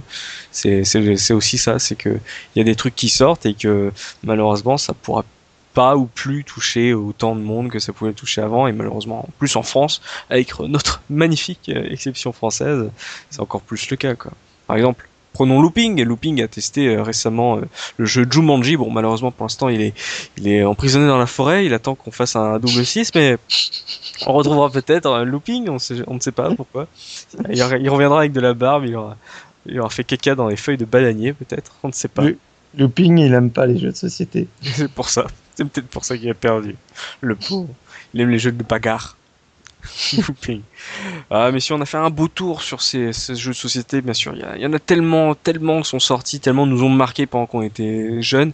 Et on a vu que, comme l'a dit Subi, le jeu de société englobe énormément de, de genres, comme le jeu vidéo englobe énormément de genres. Il n'y a pas que le jeu vidéo violent, il n'y a pas que les FPS dans la vie, tout comme il n'y a pas que le Monopoly dans les jeux de société.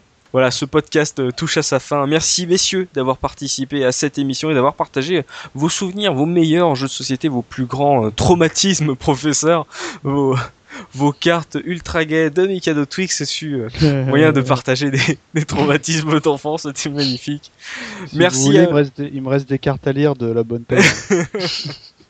Merci à vous de l'autre côté de votre écran de nous avoir suivis. Surtout, n'hésitez pas à partager vos propres souvenirs en commentaire de ce podcast ou, même sur les forums de la case rétro.fr, histoire de, partager euh, un, titre qu'on n'a pas évoqué, histoire de, faire revivre un peu cette passion, vous donner envie de, de, ouvrir votre grenier, de plonger euh, dans la poussière, voir euh, vos vieilles boîtes, est-ce qu'ils sont, est-ce qu'elles sont pleines, est-ce qu'elles sont encore complètes, et vous faire une petite partie, partager ça avec vos enfants comme le fait Mikado.